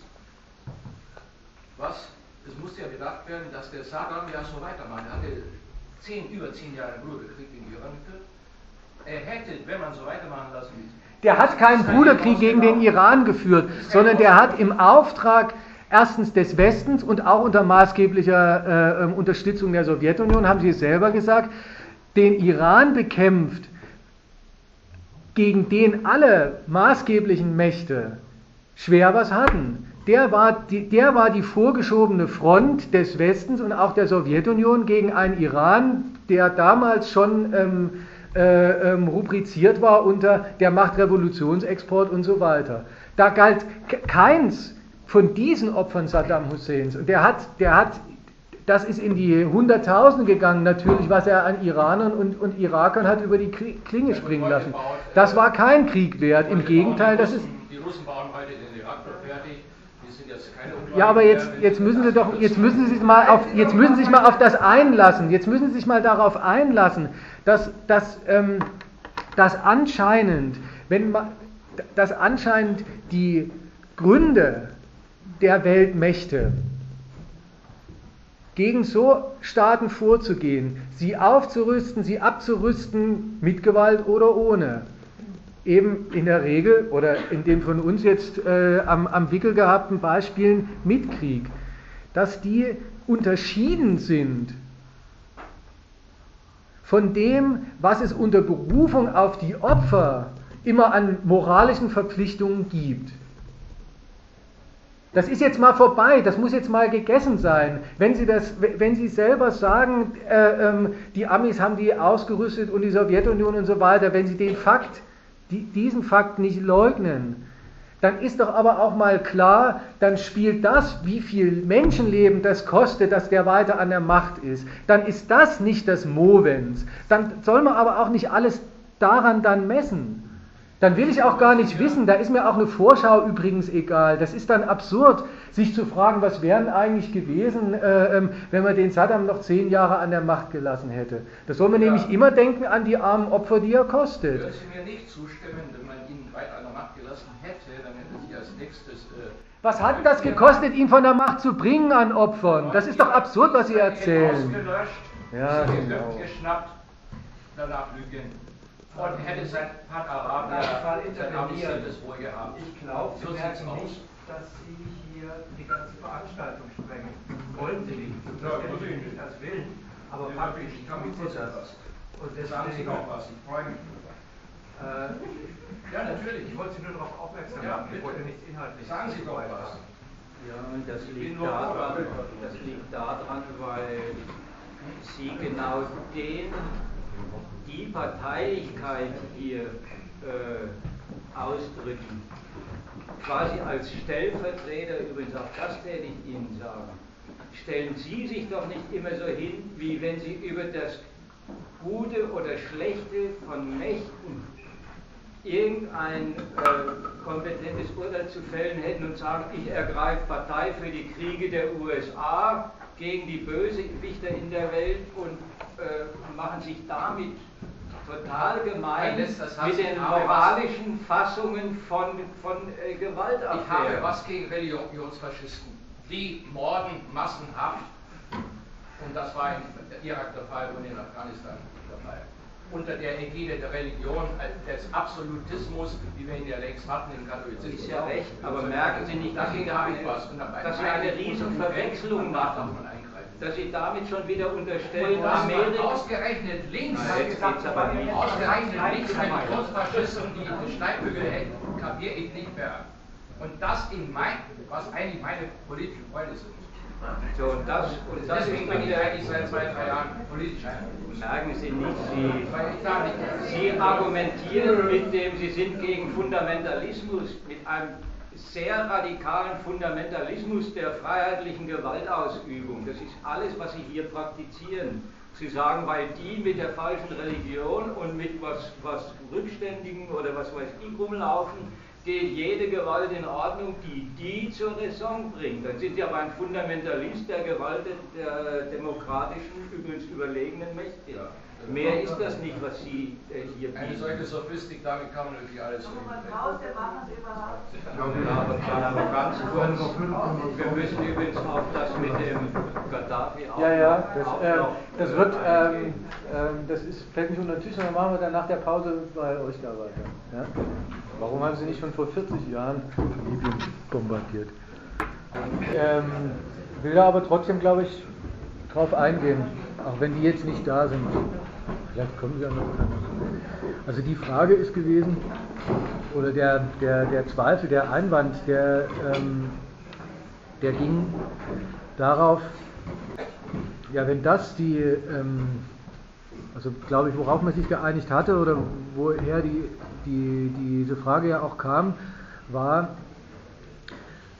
in der, in der Frage der, der wirklichen, der sachlichen, der ökonomischen Benutzung und sonstigen politischen Benutzung, wie gesagt, als, Flüchtlings, ähm, als Flüchtlingsbollwerk, auch als Terrorismusbekämpfer übrigens, hat er ja ähm, sich ein paar Meriten verdient. Das alles hat ihn, hat ihn nicht davor bewahrt, äh, ähm, zum, zum nächsten prominenten Opfer ähm, westlichen Eingriffswillens zu werden unter, der, unter dem Titel, ähm, so wie der mit seinem Volk umspringt, das geht ja nun gar nicht.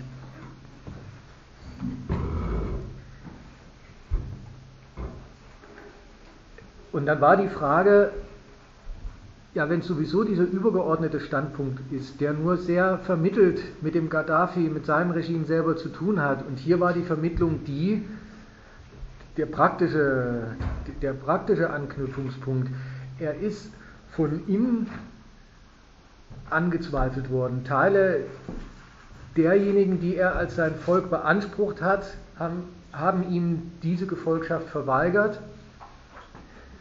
Das war dann mal die Lage und auf die hat sich der Westen so bezogen, dass er gesagt hat, genau, und das machen wir, oder das ist sein Todesurteil, die Wahrheit davon ist, das machen, das machen wir zu dessen Todesurteil. Wie sich jetzt im Nachhinein herausgestellt hat, so ganz einfach die Lage ist das auch nicht gewesen.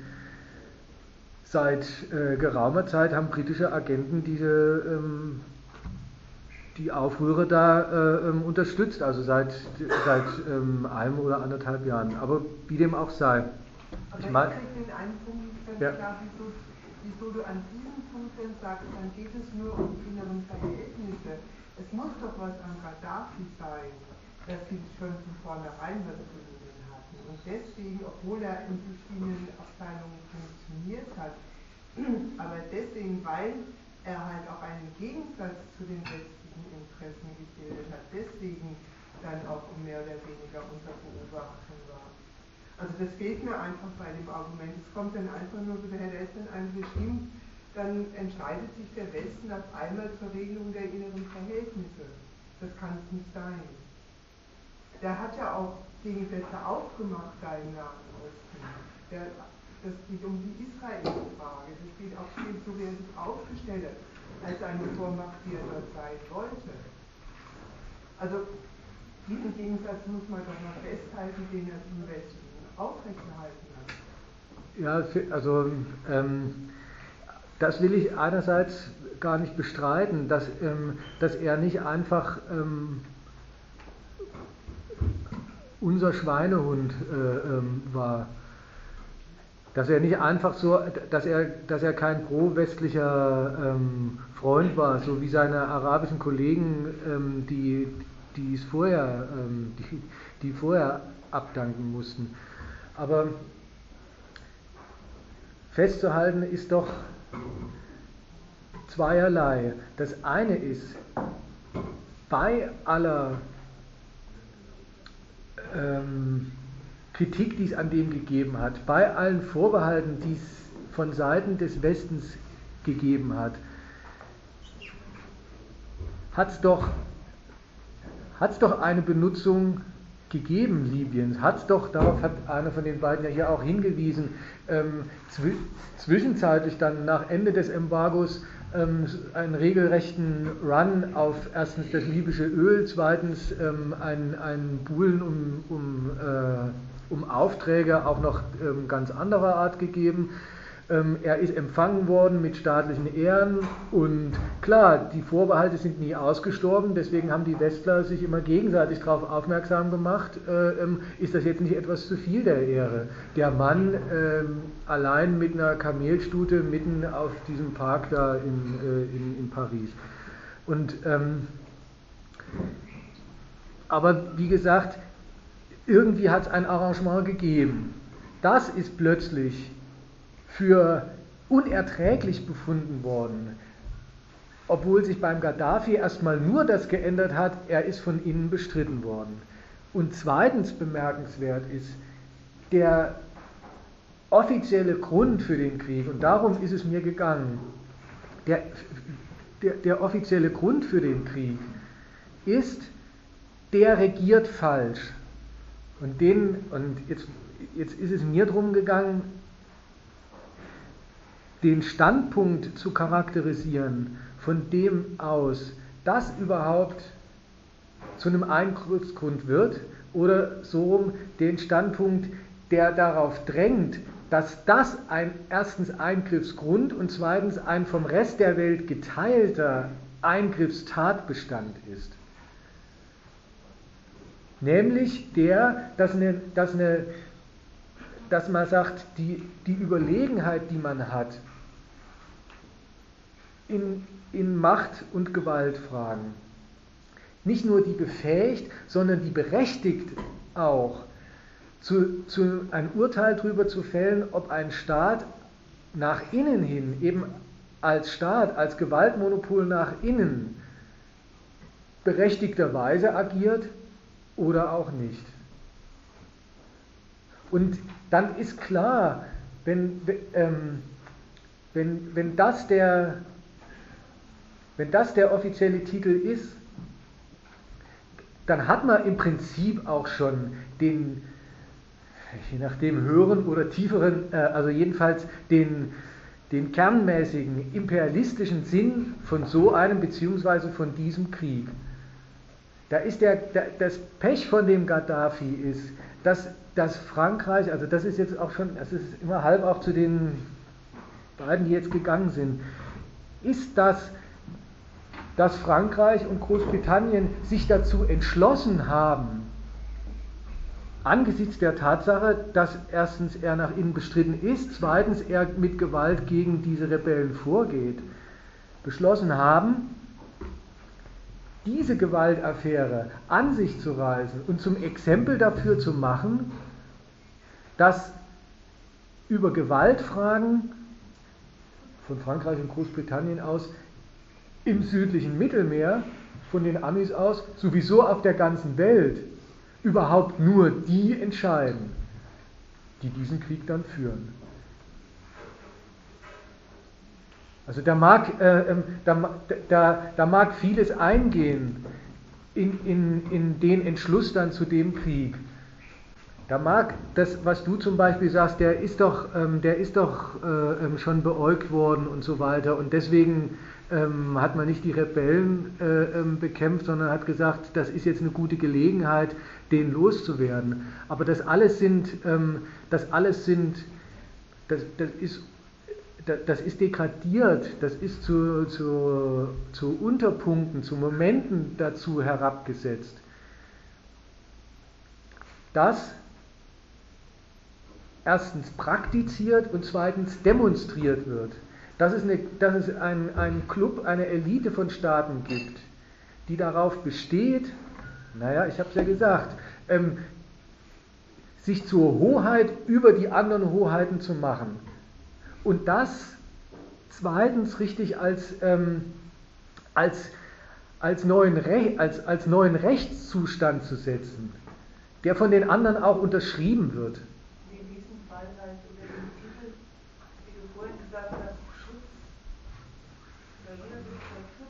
Schutzverantwortung, ja. Das ist, das ist nämlich die Klammer, ja. Schutzverantwortung äh, für, für, für eine äh, fremde Mannschaft, äh, denn, äh, wo die Legitimität des Herrschers bestritten wird. Äh, also ich meine, das ist doch das, was da jetzt gefragt wurde, ne? diese Schutzverantwortung. Ja, das ist ja, was, ähm, was Doppeltes. Ja, wiederholen, das hat keiner verstanden. Halt, und das ist alles unter dem Titel Schutzverantwortung passiert, der sowas wie das Anrecht auf äh, Bestimmung über die inneren Verhältnisse ausdrückt. Und das, äh, das Entscheidende ist doch da, und das ist doch im Fall Libyen so offensichtlich, dass der Beschluss zum Krieg, der zu, zur Parteilichkeit vorausliegt, vor dem äh, auch UNO-mäßig dann inszenierten Titel, Berechtigungstitel, der dafür herhalten muss oder der dafür, der diesen Anspruch legitimiert, nämlich dieser Titel, wir schützen die Zivilbevölkerung. Ich wollte noch was, was anderes sagen, damit man dieses Verhältnis von aber der, der war doch ein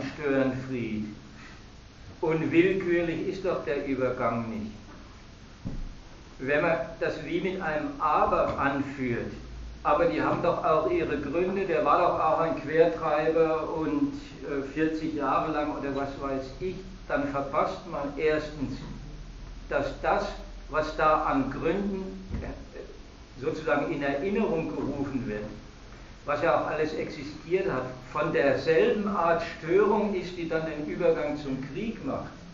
Nämlich von der Art Störung, man war sich immer nie sicher und hat sich dann auch gelegentlich dieses, dieses Bürgerkriegs in Libyen darauf zurückbesonnen, dieser Mensch ist nicht so handhabbar, wie der Anspruch der entscheidenden Mächte ist, dass er das sein sollte. Damit erklären Sie selber Ihre vorherigen äh, Umgangsweisen mit dem. Zu damit unerträglichen, aber erstmal bloßen Arrangements zu nie dem, dem Zustand, wo sie mit zufrieden sind und sagen, naja, wenn das an Öl liefert, ist das in Ordnung, sondern alles, was an dem immer schon gestört wird und jetzt neu als seine Untaten in Erinnerung gebracht worden ist, ist schon von derselben Qualität, der, der war nicht kontrolliert genug. Der Entschluss dann, das zum Argument zu machen, das bei irgendeiner Gelegenheit zum Fall zu machen, der jetzt unerträglich ist, macht aus, das war ja jetzt gesagt, setzt die ganzen Arrangements aus Benutzung und, und Verfügungsinteressen über Libyen zurück. Hinter dieses Urteil, jetzt machen wir ernst mit dem Standpunkt, dieser Mensch ist nicht äh, kontrolliert, der ist nicht kontrollierbar, der hat zu viel Macht, die muss man brechen. Wurscht, was dann hinten nach rauskommt. Auch das kann man gleich sagen, das ist zerstörerisch, das ist nicht produktiv im Sinn von, wir wissen schon, was wir Besseres an die Stelle setzen, sondern erstmal der muss weg. Das ist dieser negative Grund des Kriegs.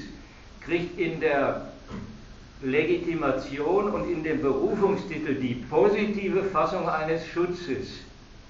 Seiner Natur nach ist er genau das Gegenteil, Zerschlagung einer Herrschaft. Sonst nichts.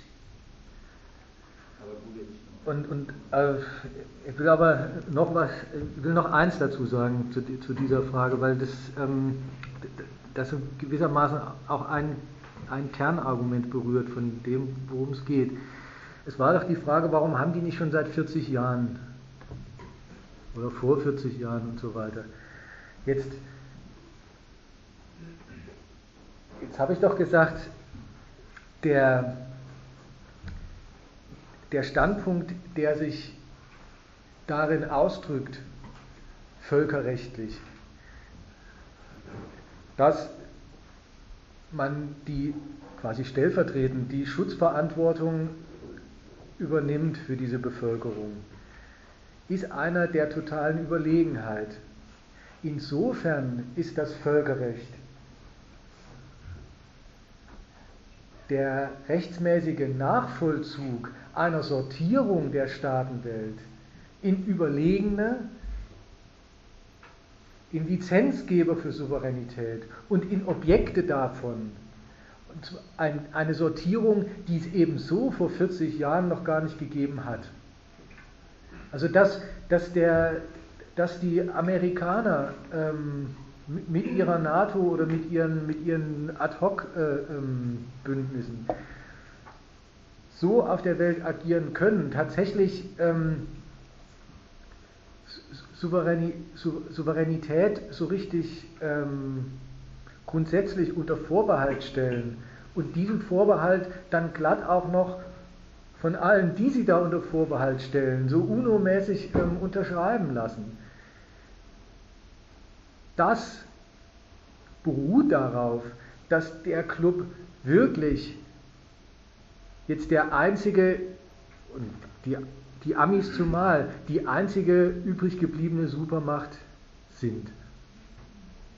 Es gab früher diese Freiheit.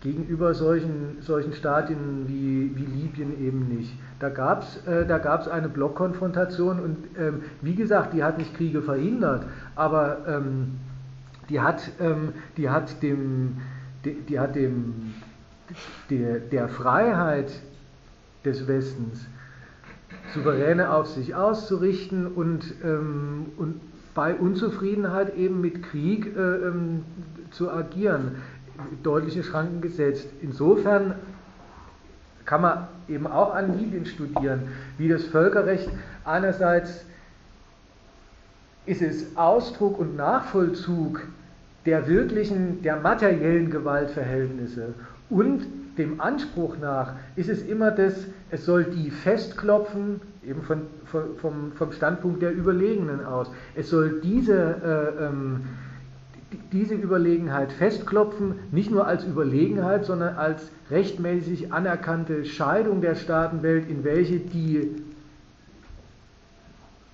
bestimmen, wann ist durch wen, aus welchem Grund legitimerweise nach innen Gewalt oder nach außen Gewalt angewendet und wann nicht. Und das macht erstens, also wir haben es jetzt immer von den Titeln her besprochen, das, das ist die Wahrheit von diesen Titeln und eben gar nicht einfach nur die Wahrheit von den Titeln, sondern das ist dann immer der, das ist der, das ist der, der höhere Zweck, der globale, äh, die globale Stoßrichtung all dieser regionalen Kriege. Und das ist auf einen kleinen Hinweis nebenbei. Ähm, das ist mal jetzt noch gar nicht die ganze Erklärung, aber immerhin schon die entscheidende Grundlage für gewisse Abartigkeiten der Kriegsführung,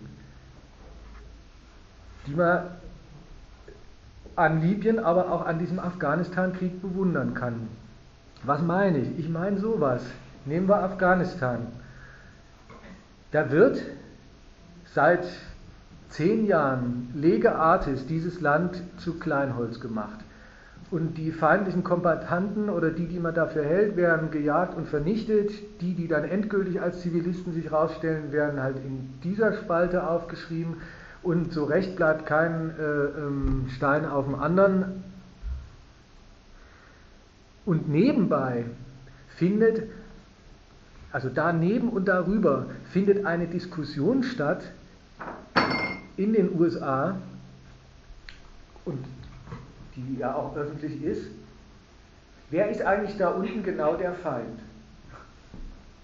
Sind das jetzt nur, also sind das jetzt Taliban und Al-Qaida oder ist es nur Al-Qaida? Sind es manche Taliban? Und dann lernt man, dass es südlich von Südafghanistan gibt es noch Nordafghanistan, da werden die ganz anders und da muss man schwer unterscheiden. Nächste Woche ist es wieder dieselbe Mischpoke die Absurdität, und, und während man sich äh, ähm, gerade fragt, wer eigentlich der Feind ist, den man da bekämpft, ruht nicht der Krieg, sondern der wird einfach weitergeführt. Das kann man für eine, für eine Absurdität halten und es ist auch eine. Man kann es auch für einen Zynismus halten und es ist auch eine. Aber wie kommt es zustande?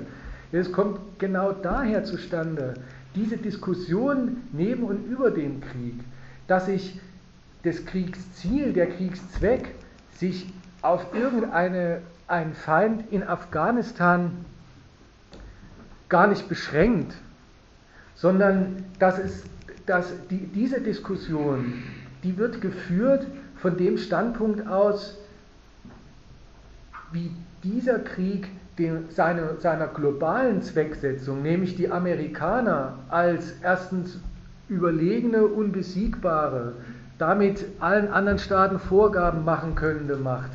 Ähm, also das ist der, die Amis so zu inszenieren, das ist der, das ist der, der große, der globale imperialistische Zweck dieses Krieges. Und von dem aus sozusagen von oben runter, top-down, äh, ähm, wird dann sozusagen das, das konkrete lokale Schlachtfeld zu Recht definiert. Wie muss man da unten die Fronten definieren, sodass der Krieg, den wir dort führen, für den globalen imperialistischen Beweiszweck taugt und Frontbildungszweck taugt, den wir damit wollen? Wie gesagt, das ist noch nicht die ganze Erklärung, da braucht es schon noch eine Unzufriedenheit der Amis, aber die, die, die Grundlage dafür ist das allemal.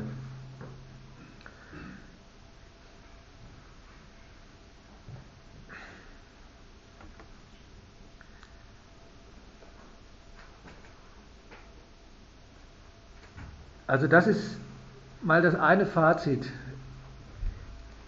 Die Kriege, wie sie begründet werden, auch wie sie geführt werden, sind ein Ausweis eines ähm, des, des, Machtanspruchs von ein, paar, von, von ein paar total überlegenen Gewalten unter Führung der Amerikaner, die gegenüber dem Rest der Welt den Anspruch vertreten, Ihre Gewalt ist nicht nur überlegen, sondern die setzt Recht. Damit ist klar, Völkerrecht ist genau das, was auf die Weise zustande kommt und was die anderen auf, was die anderen auf Grundlage dieser Kriege nachvollziehen. Und zugleich steckt da ein gewisser Widerspruch drin, wenn man sagt, es gibt ein paar von diesen Mächten, es gibt einen Club, weil der Anspruch, mit seiner nationalen Gewalt Weltordnung zu machen, Weltordnung zu setzen, ihr die rechtlichen Bahnen vorzugeben und die anderen können dann und dürfen gar nicht anders als das nachzuvollziehen. Der Anspruch ist, der ist eigentlich nicht teilbar. Das heißt eigentlich, der ist nicht teilbar. Also ist das Verfechten dieses Anspruchs mit, mit ihrer Gewalt Recht zu setzen, Völkerrecht zu setzen und Weltordnung zu stiften. Zugleich der Gegenstand einer wüsten Konkurrenz innerhalb der paar Nationen, die überhaupt sich diese Ambitionen machen.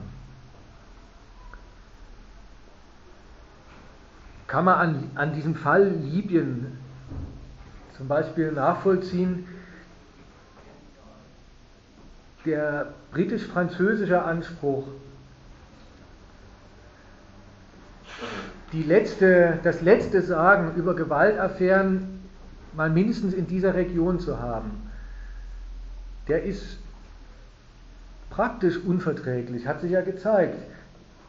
Gar nicht einfach mit den Interessen anderer, äh, ähm, anderer Mächte wie Russlands und China gar nicht einfach äh, ähm, unverträglich mit deren nicht nur Benutzungsabsichten, sondern laufenden Benutzung Libyens, sondern auch mit deren Anspruch selber entscheiden zu können, selber, selber die Macht zu sein, die sagt, der Staat geht in Ordnung, der darf regieren, dieser Diktator, oder das ist kein Diktator und so weiter und so fort. Also es ist eine, es ist eine ähm, diese, diese Scheidung der Staatenwelt in die, in, in die paar Aktivisten und Protagonisten und Subjekte und den großen Rest der Objekte von Kontrolle, Oberaufsicht und Lizenz, vorbehaltlicher Lizenzvergabe, souveräner Machtausübung der schweißt dieses Lager der Ersteren gar nicht zusammen. Das ist gar kein Lager, sondern innerhalb von dem Club gibt es genau die, dann eben die Konkurrenz darum, wer darin wiederum den anderen die Vorgaben macht, nach denen die sich richten müssen. Und dabei ist auch arschklar, da sagt man niemandem was Neues, diese Konkurrenz, diese imperialistische Konkurrenz der, der besseren Art, die hat eine die hat eine ähm, schlagende, entscheidende Grundlage und das ist erstmal der, die unangefochtene Überlegenheit äh, ähm, der USA. Das ist das Faktum, dass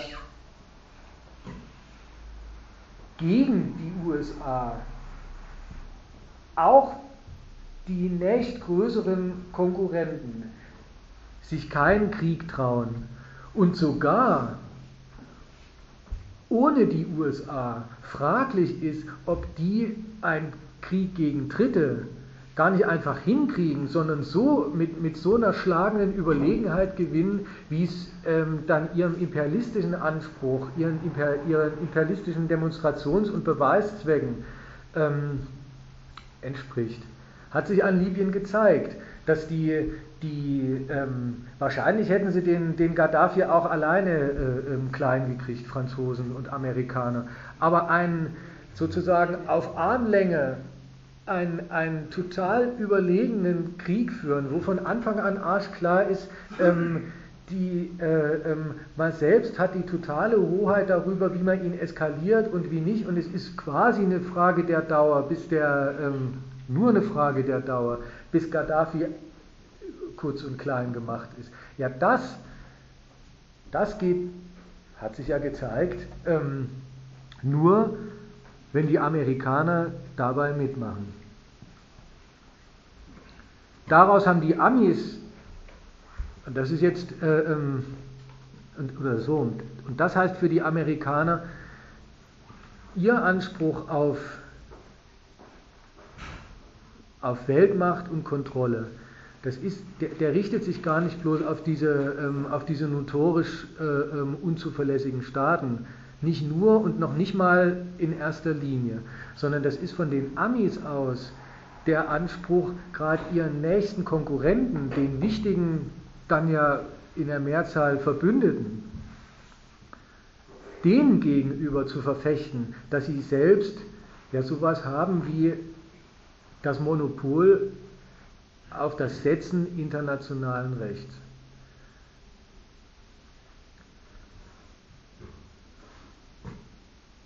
Dass es das braucht, entdecken die Amis umgekehrt an jedem einzelnen dieser, dieser Fälle, die sie, dann, ähm, die sie dann ins Visier nehmen. Das ist quasi analog zu der Logik, wo Terroristen sind, nichtstaatliche ähm, Finsterlinge, die, die Amerika bekämpfen wollen. Da muss es staatliche Finsterlinge geben und denen muss man auf die Finger hauen. Genau die, genau die Logik setzt, der, setzt Amerika fort. Das kann nämlich, und das ist ja gar nicht, das ist in dem Sinne ja gar nicht absurd, das entnimmt jeder unzuverlässigen, jeder dingfest gemachten falschen Staatsgewalt, jedem falschen Gebrauch von Souveränität, jedem, jedem Fall von, da verfügt ein Iraner, ähm, der es nicht soll, über, ähm, über Technologie, die er, ähm, die er nicht haben darf und so weiter und so fort, entnehmen die, dass hinter diesen Staaten, die das nicht nur dürfen, sondern bei denen man eigentlich auch die Macht doch hätte, es denen zu verbieten, dass hinter den Staaten andere stehen, viel mächtigere. Und darum ist jede, jede Bekämpfung von so einem Störfall von den Amis schon gleich immer auf den Rest der Staatenwelt und da ganz vorzüglicherweise, also ganz, äh, ähm, ganz im Besonderen auf die mächtigen Konkurrenten gemünzt. Die sollen kapieren, dass sie, dass sie mit ihrer immerhin besser gestellten ähm, Position, was Gewaltmittel und was Lizenz des, Gewalt, des Gewaltgebrauchs anbelangt, dass sie da aber immer auch noch bloß Lizenznehmer Amerikas sind und dass ihre Macht, die sie entfalten sollen und dürfen, sie in dem Maße entfalten sollen und dürfen, wie es den, wie es den Amis in den Kram passt. Das steckt, also so, daraus ergibt sich gerade in der, in der Politik Amerikas gegenüber den paar mächtigen Staaten und die sind ziemlich in Personalunion, dann sind es halt die, die im Sicherheitsrat versammelt sind. Deswegen, deswegen kommt es auf die immer so schwer an, bei, jedem, bei jeder Unternehmung und bei jedem weltpolitischen und auch bei jedem größeren kriegerischen Manöver. Da gilt auch erstmal, Krieg setzt da ähm, die Fakten und Krieg setzt da das Recht. Und deswegen ist auf die auch, ähm, ist auch auf die von, von amerikanischer Seite aus erstmal wenig Rücksicht zu nehmen. Und gleichzeitig um den Effekt zu erzielen, den man will, dass die nämlich anerkennen, dass nicht einfach, ähm, dass sie sich da was gefallen lassen müssen, sondern dass sie, ähm, dass sie das als die, die positive Vorgabe sozusagen nehmen für das, was sie mit ihrer Macht anstellen dürfen und dann auch können. Braucht und will der Ami dann gerade von denen immer die Zustimmung. Insofern ist,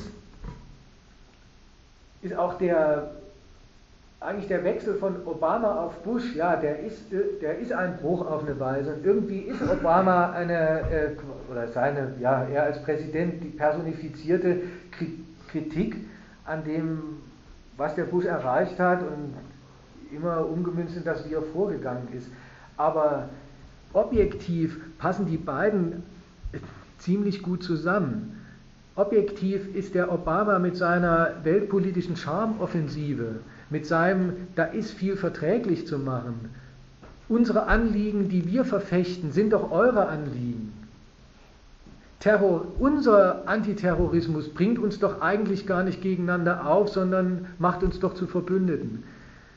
Unser Kampf gegen Massenvernichtungsmittel in den falschen Händen ist, ist doch kein Punkt des Streits zwischen uns, sondern das ist doch ein gemeinsames Anliegen und so weiter und so fort ähm, mit, mit, mit, dem Drängen auf, das wäre was Gemeinsames, da wäre was zu teilen von den anderen, das wäre doch ein, ähm, das, da wäre doch die Tür offen für, für ganz viel Gemeinsamkeit. Damit knüpft er an und das beruht darauf, dass der Bush erstmal knappe zehn Jahre lang vorgeführt hat, was, ähm, was die wozu die Amis fähig und bereit sind, wenn sie, wenn sie mal wirklich zu dem Schluss kommen, da ist jetzt nichts mehr gemeinsam, sondern viel unverträglich. Also richtig mit, dem, mit, dieser, mit dieser demonstrativen Buschlinie, wir kennen keine Verwandten und Bekannten mehr. Wir, unsere Anliegen, ähm, die sind vernichterisch und zerstörerisch und ähm, die hauen alte Bündnisse auseinander und die, die hauen alte quasi überkommenes Recht durcheinander. Das ist richtig im Hintergrund zu denken, zu dem, dass dann der Obama sagt, aber ähm, man kann sich doch einigen. Und wenn man das jetzt mal nicht als das Nacheinander von den beiden denkt, ist es, ist es eben gerade der, ähm, der Witz oder der, ja, der, der Witz an dem, wie die Amerikaner ihre Gewalt gebrauchen wollen, wofür sie sie, wofür sie, sie veranschlagen, was sie beanspruchen, dass sie leisten soll. Nämlich die, die, die Überlegenheit soll gerade bei den anderen mächtigen Staaten dafür sorgen, dass die ihre Macht unter Garantie nur so gebrauchen, wie die Amis vorgeben, dass sie es sollen.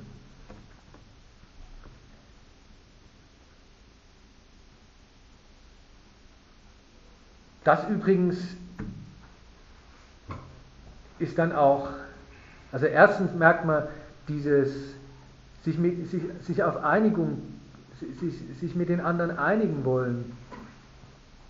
Das ist nicht der Gegensatz dazu, gewaltsam Gegensätze in der Welt ähm, aufzurühren und auch gewaltsam äh, ähm, und einfach mit die Kriege zu machen, die man führt sich mit den anderen ins Benehmen zu setzen und zu sagen, Afghanistan, da haben wir doch gemeinsam ein großes Problem. Das heißt eben gar nicht, man macht sich davon abhängig, wie die anderen das sehen, sondern genau umgekehrt. Die anderen mit der, mit der bewiesenen ähm, Rücksichtslosigkeit und Überlegenheit, die man dabei entfalten kann, davon überzeugen, dass sie nicht anders können, als sich dem anzuschließen und das dann völkerrechtlich ähm, wasserdicht ähm, sich von mir aus als Sicherheitsratsresolution oder als, als, neue, äh, als neue Bündnisdoktrin und so weiter äh, ähm, bestätigen lassen. Hier hatten wir übrigens auch den Grund dafür, dass wenn der Obama sagt, ähm, da gibt es viel gemeinsam zu tragen, also erstens, ne, gemeinsames Anliegen, das ist, immer schon, das ist immer schon die Anmache auf, da habt ihr jetzt was beizutragen, da ist was von euch gefordert. Gleichzeitig ist es aber gar nicht und das macht irgendwas bei uns dann ähm, obsolet oder überflüssig. Das erspart uns irgendeinen ähm, einen kriegerischen Einsatz oder irgendwas an Gewalt oder, oder an Rüstung. Die Amis bestehen, ach, bei den anderen Staaten, da haben sie das doch sowieso, gerade gegenüber den, den mächtigen Verbündeten und Konkurrenten, bestehen sie auf einer qualitativen Überlegenheit ihres Gewaltpotenzials. So gehört es zusammen, weil nur die Überlegenheit gegenüber denen, die man als Verbündete veranschlagt, beansprucht, sichert, dass man die auch wirklich zu Verbündeten im eigenen Sinne machen kann und eben nicht einfach, ähm, dass, dass, man mit ihnen, dass man ihnen eine Gemeinsamkeit anträgt, von denen dafür ausgenutzt werden kann, sich als Konkurrenten gegen einen aufzumandeln.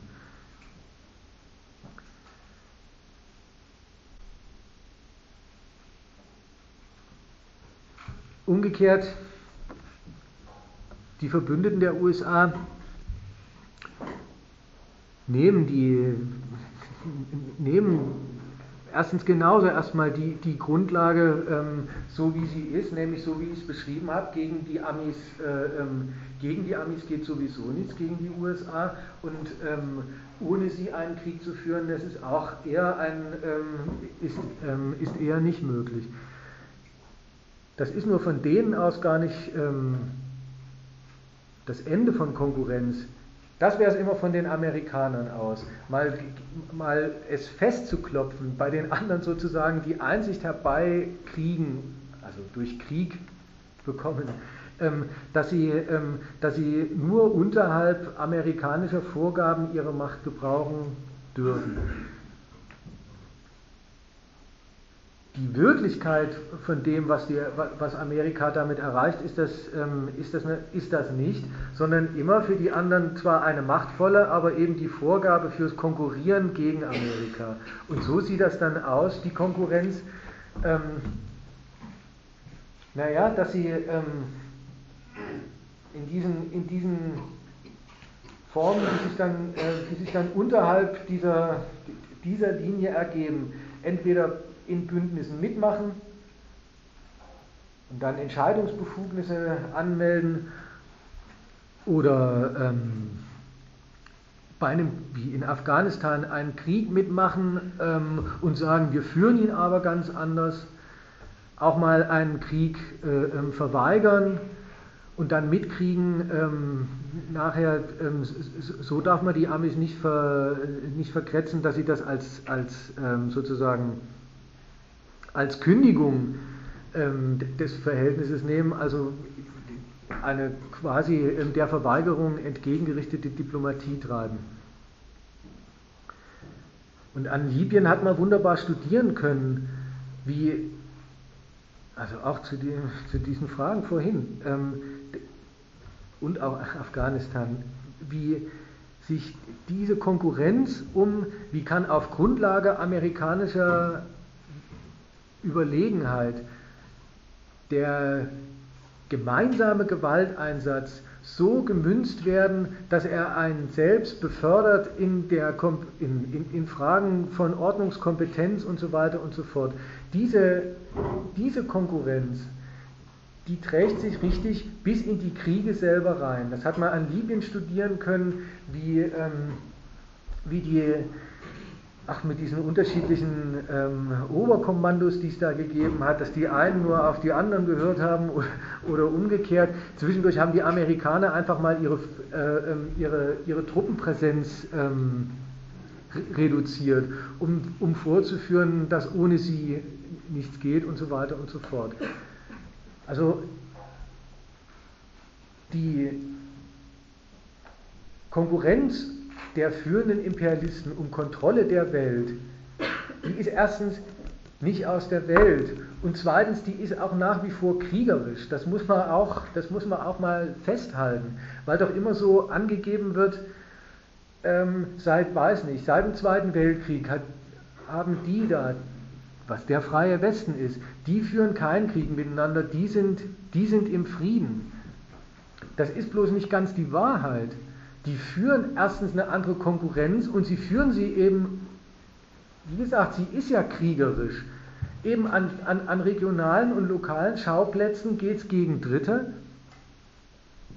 Und an denen werden dann die Über- und Unterordnungsansprüche und Konkurrenzen und so weiter und so fort ausgetragen. Also muss richtig so sagen, der Frieden zwischen den großen imperialistischen Mächten, der funktioniert genau als Krieg im Rest der Welt.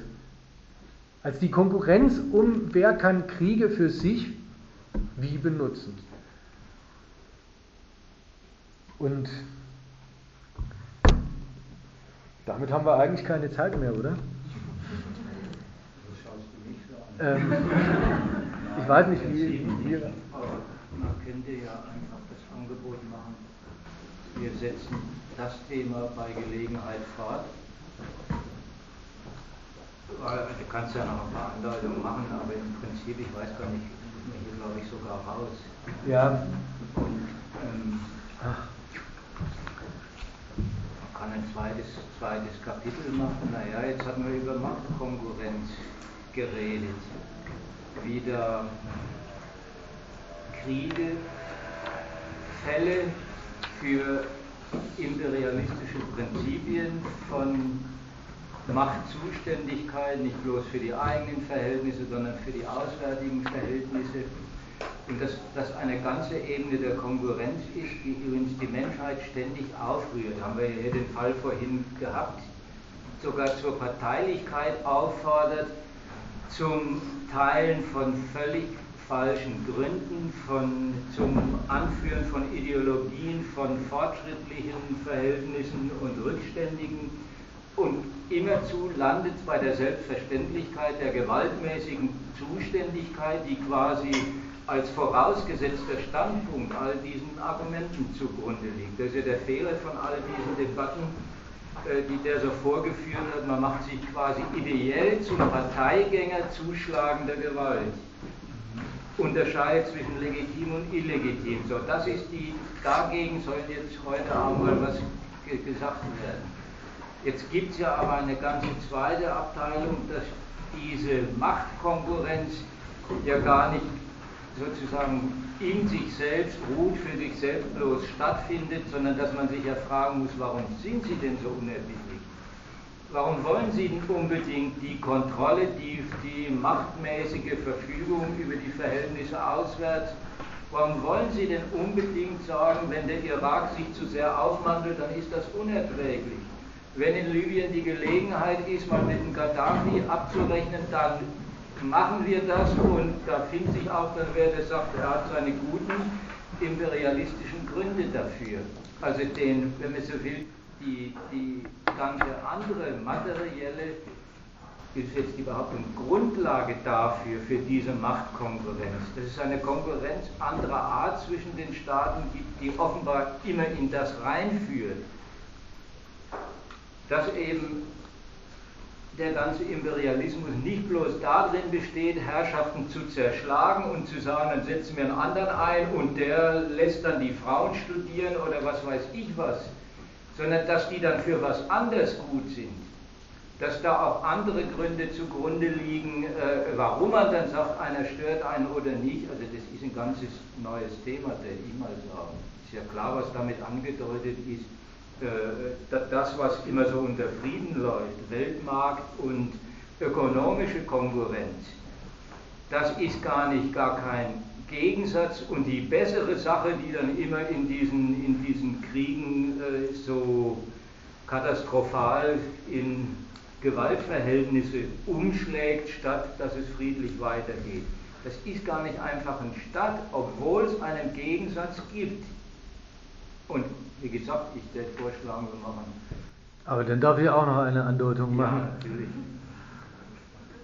Bin ja zwischendurch schon mal drauf gekommen. Der Schluss ist auf jeden Fall schon, äh, den kann man auf jeden Fall schon mal machen. Die Überlegenheit, die, also die ganz primitive waffenmäßige Überlegenheit, von der aus überhaupt die Aktivisten von Weltordnung sich aufstellen und Weltordnung machen, Weltordnung stiften, Völkerrecht nicht nur für sich beanspruchen, sondern es ja auch wirklich hinkriegen, Völkerrecht zu setzen. Diese Überlegenheit, die muss ja auch, die, wo kommt sie denn her? Die muss ja aus dem kommen, was wir ansonsten materiell, erstens, wie sie materiell ihren, ihre Läden einrichten und zweitens, wie sie sich wechselseitig dafür benutzen. Das ist ja mal die, das ist ja mal die andere, das ist ja mal die andere Seite davon. Das, das, wer, wer sind denn sozusagen die Moralapostel, die Wächter ähm, und die Beschützer von Witwen und Waisen äh, ähm, und, und äh, studieren wollenden Frauen auf der Welt? Das sind komischerweise genau die Nationen, die es hingebracht haben, ihre Nation, also sind die Staaten, die es hingebracht haben, sowohl ihre Gesellschaft als auch anscheinend die Benutzung der, der, des Restes der Welt dafür herzunehmen, sich das Arsenal an Machtmitteln zu verschaffen, mit dem sie dann so überlegen auftreten.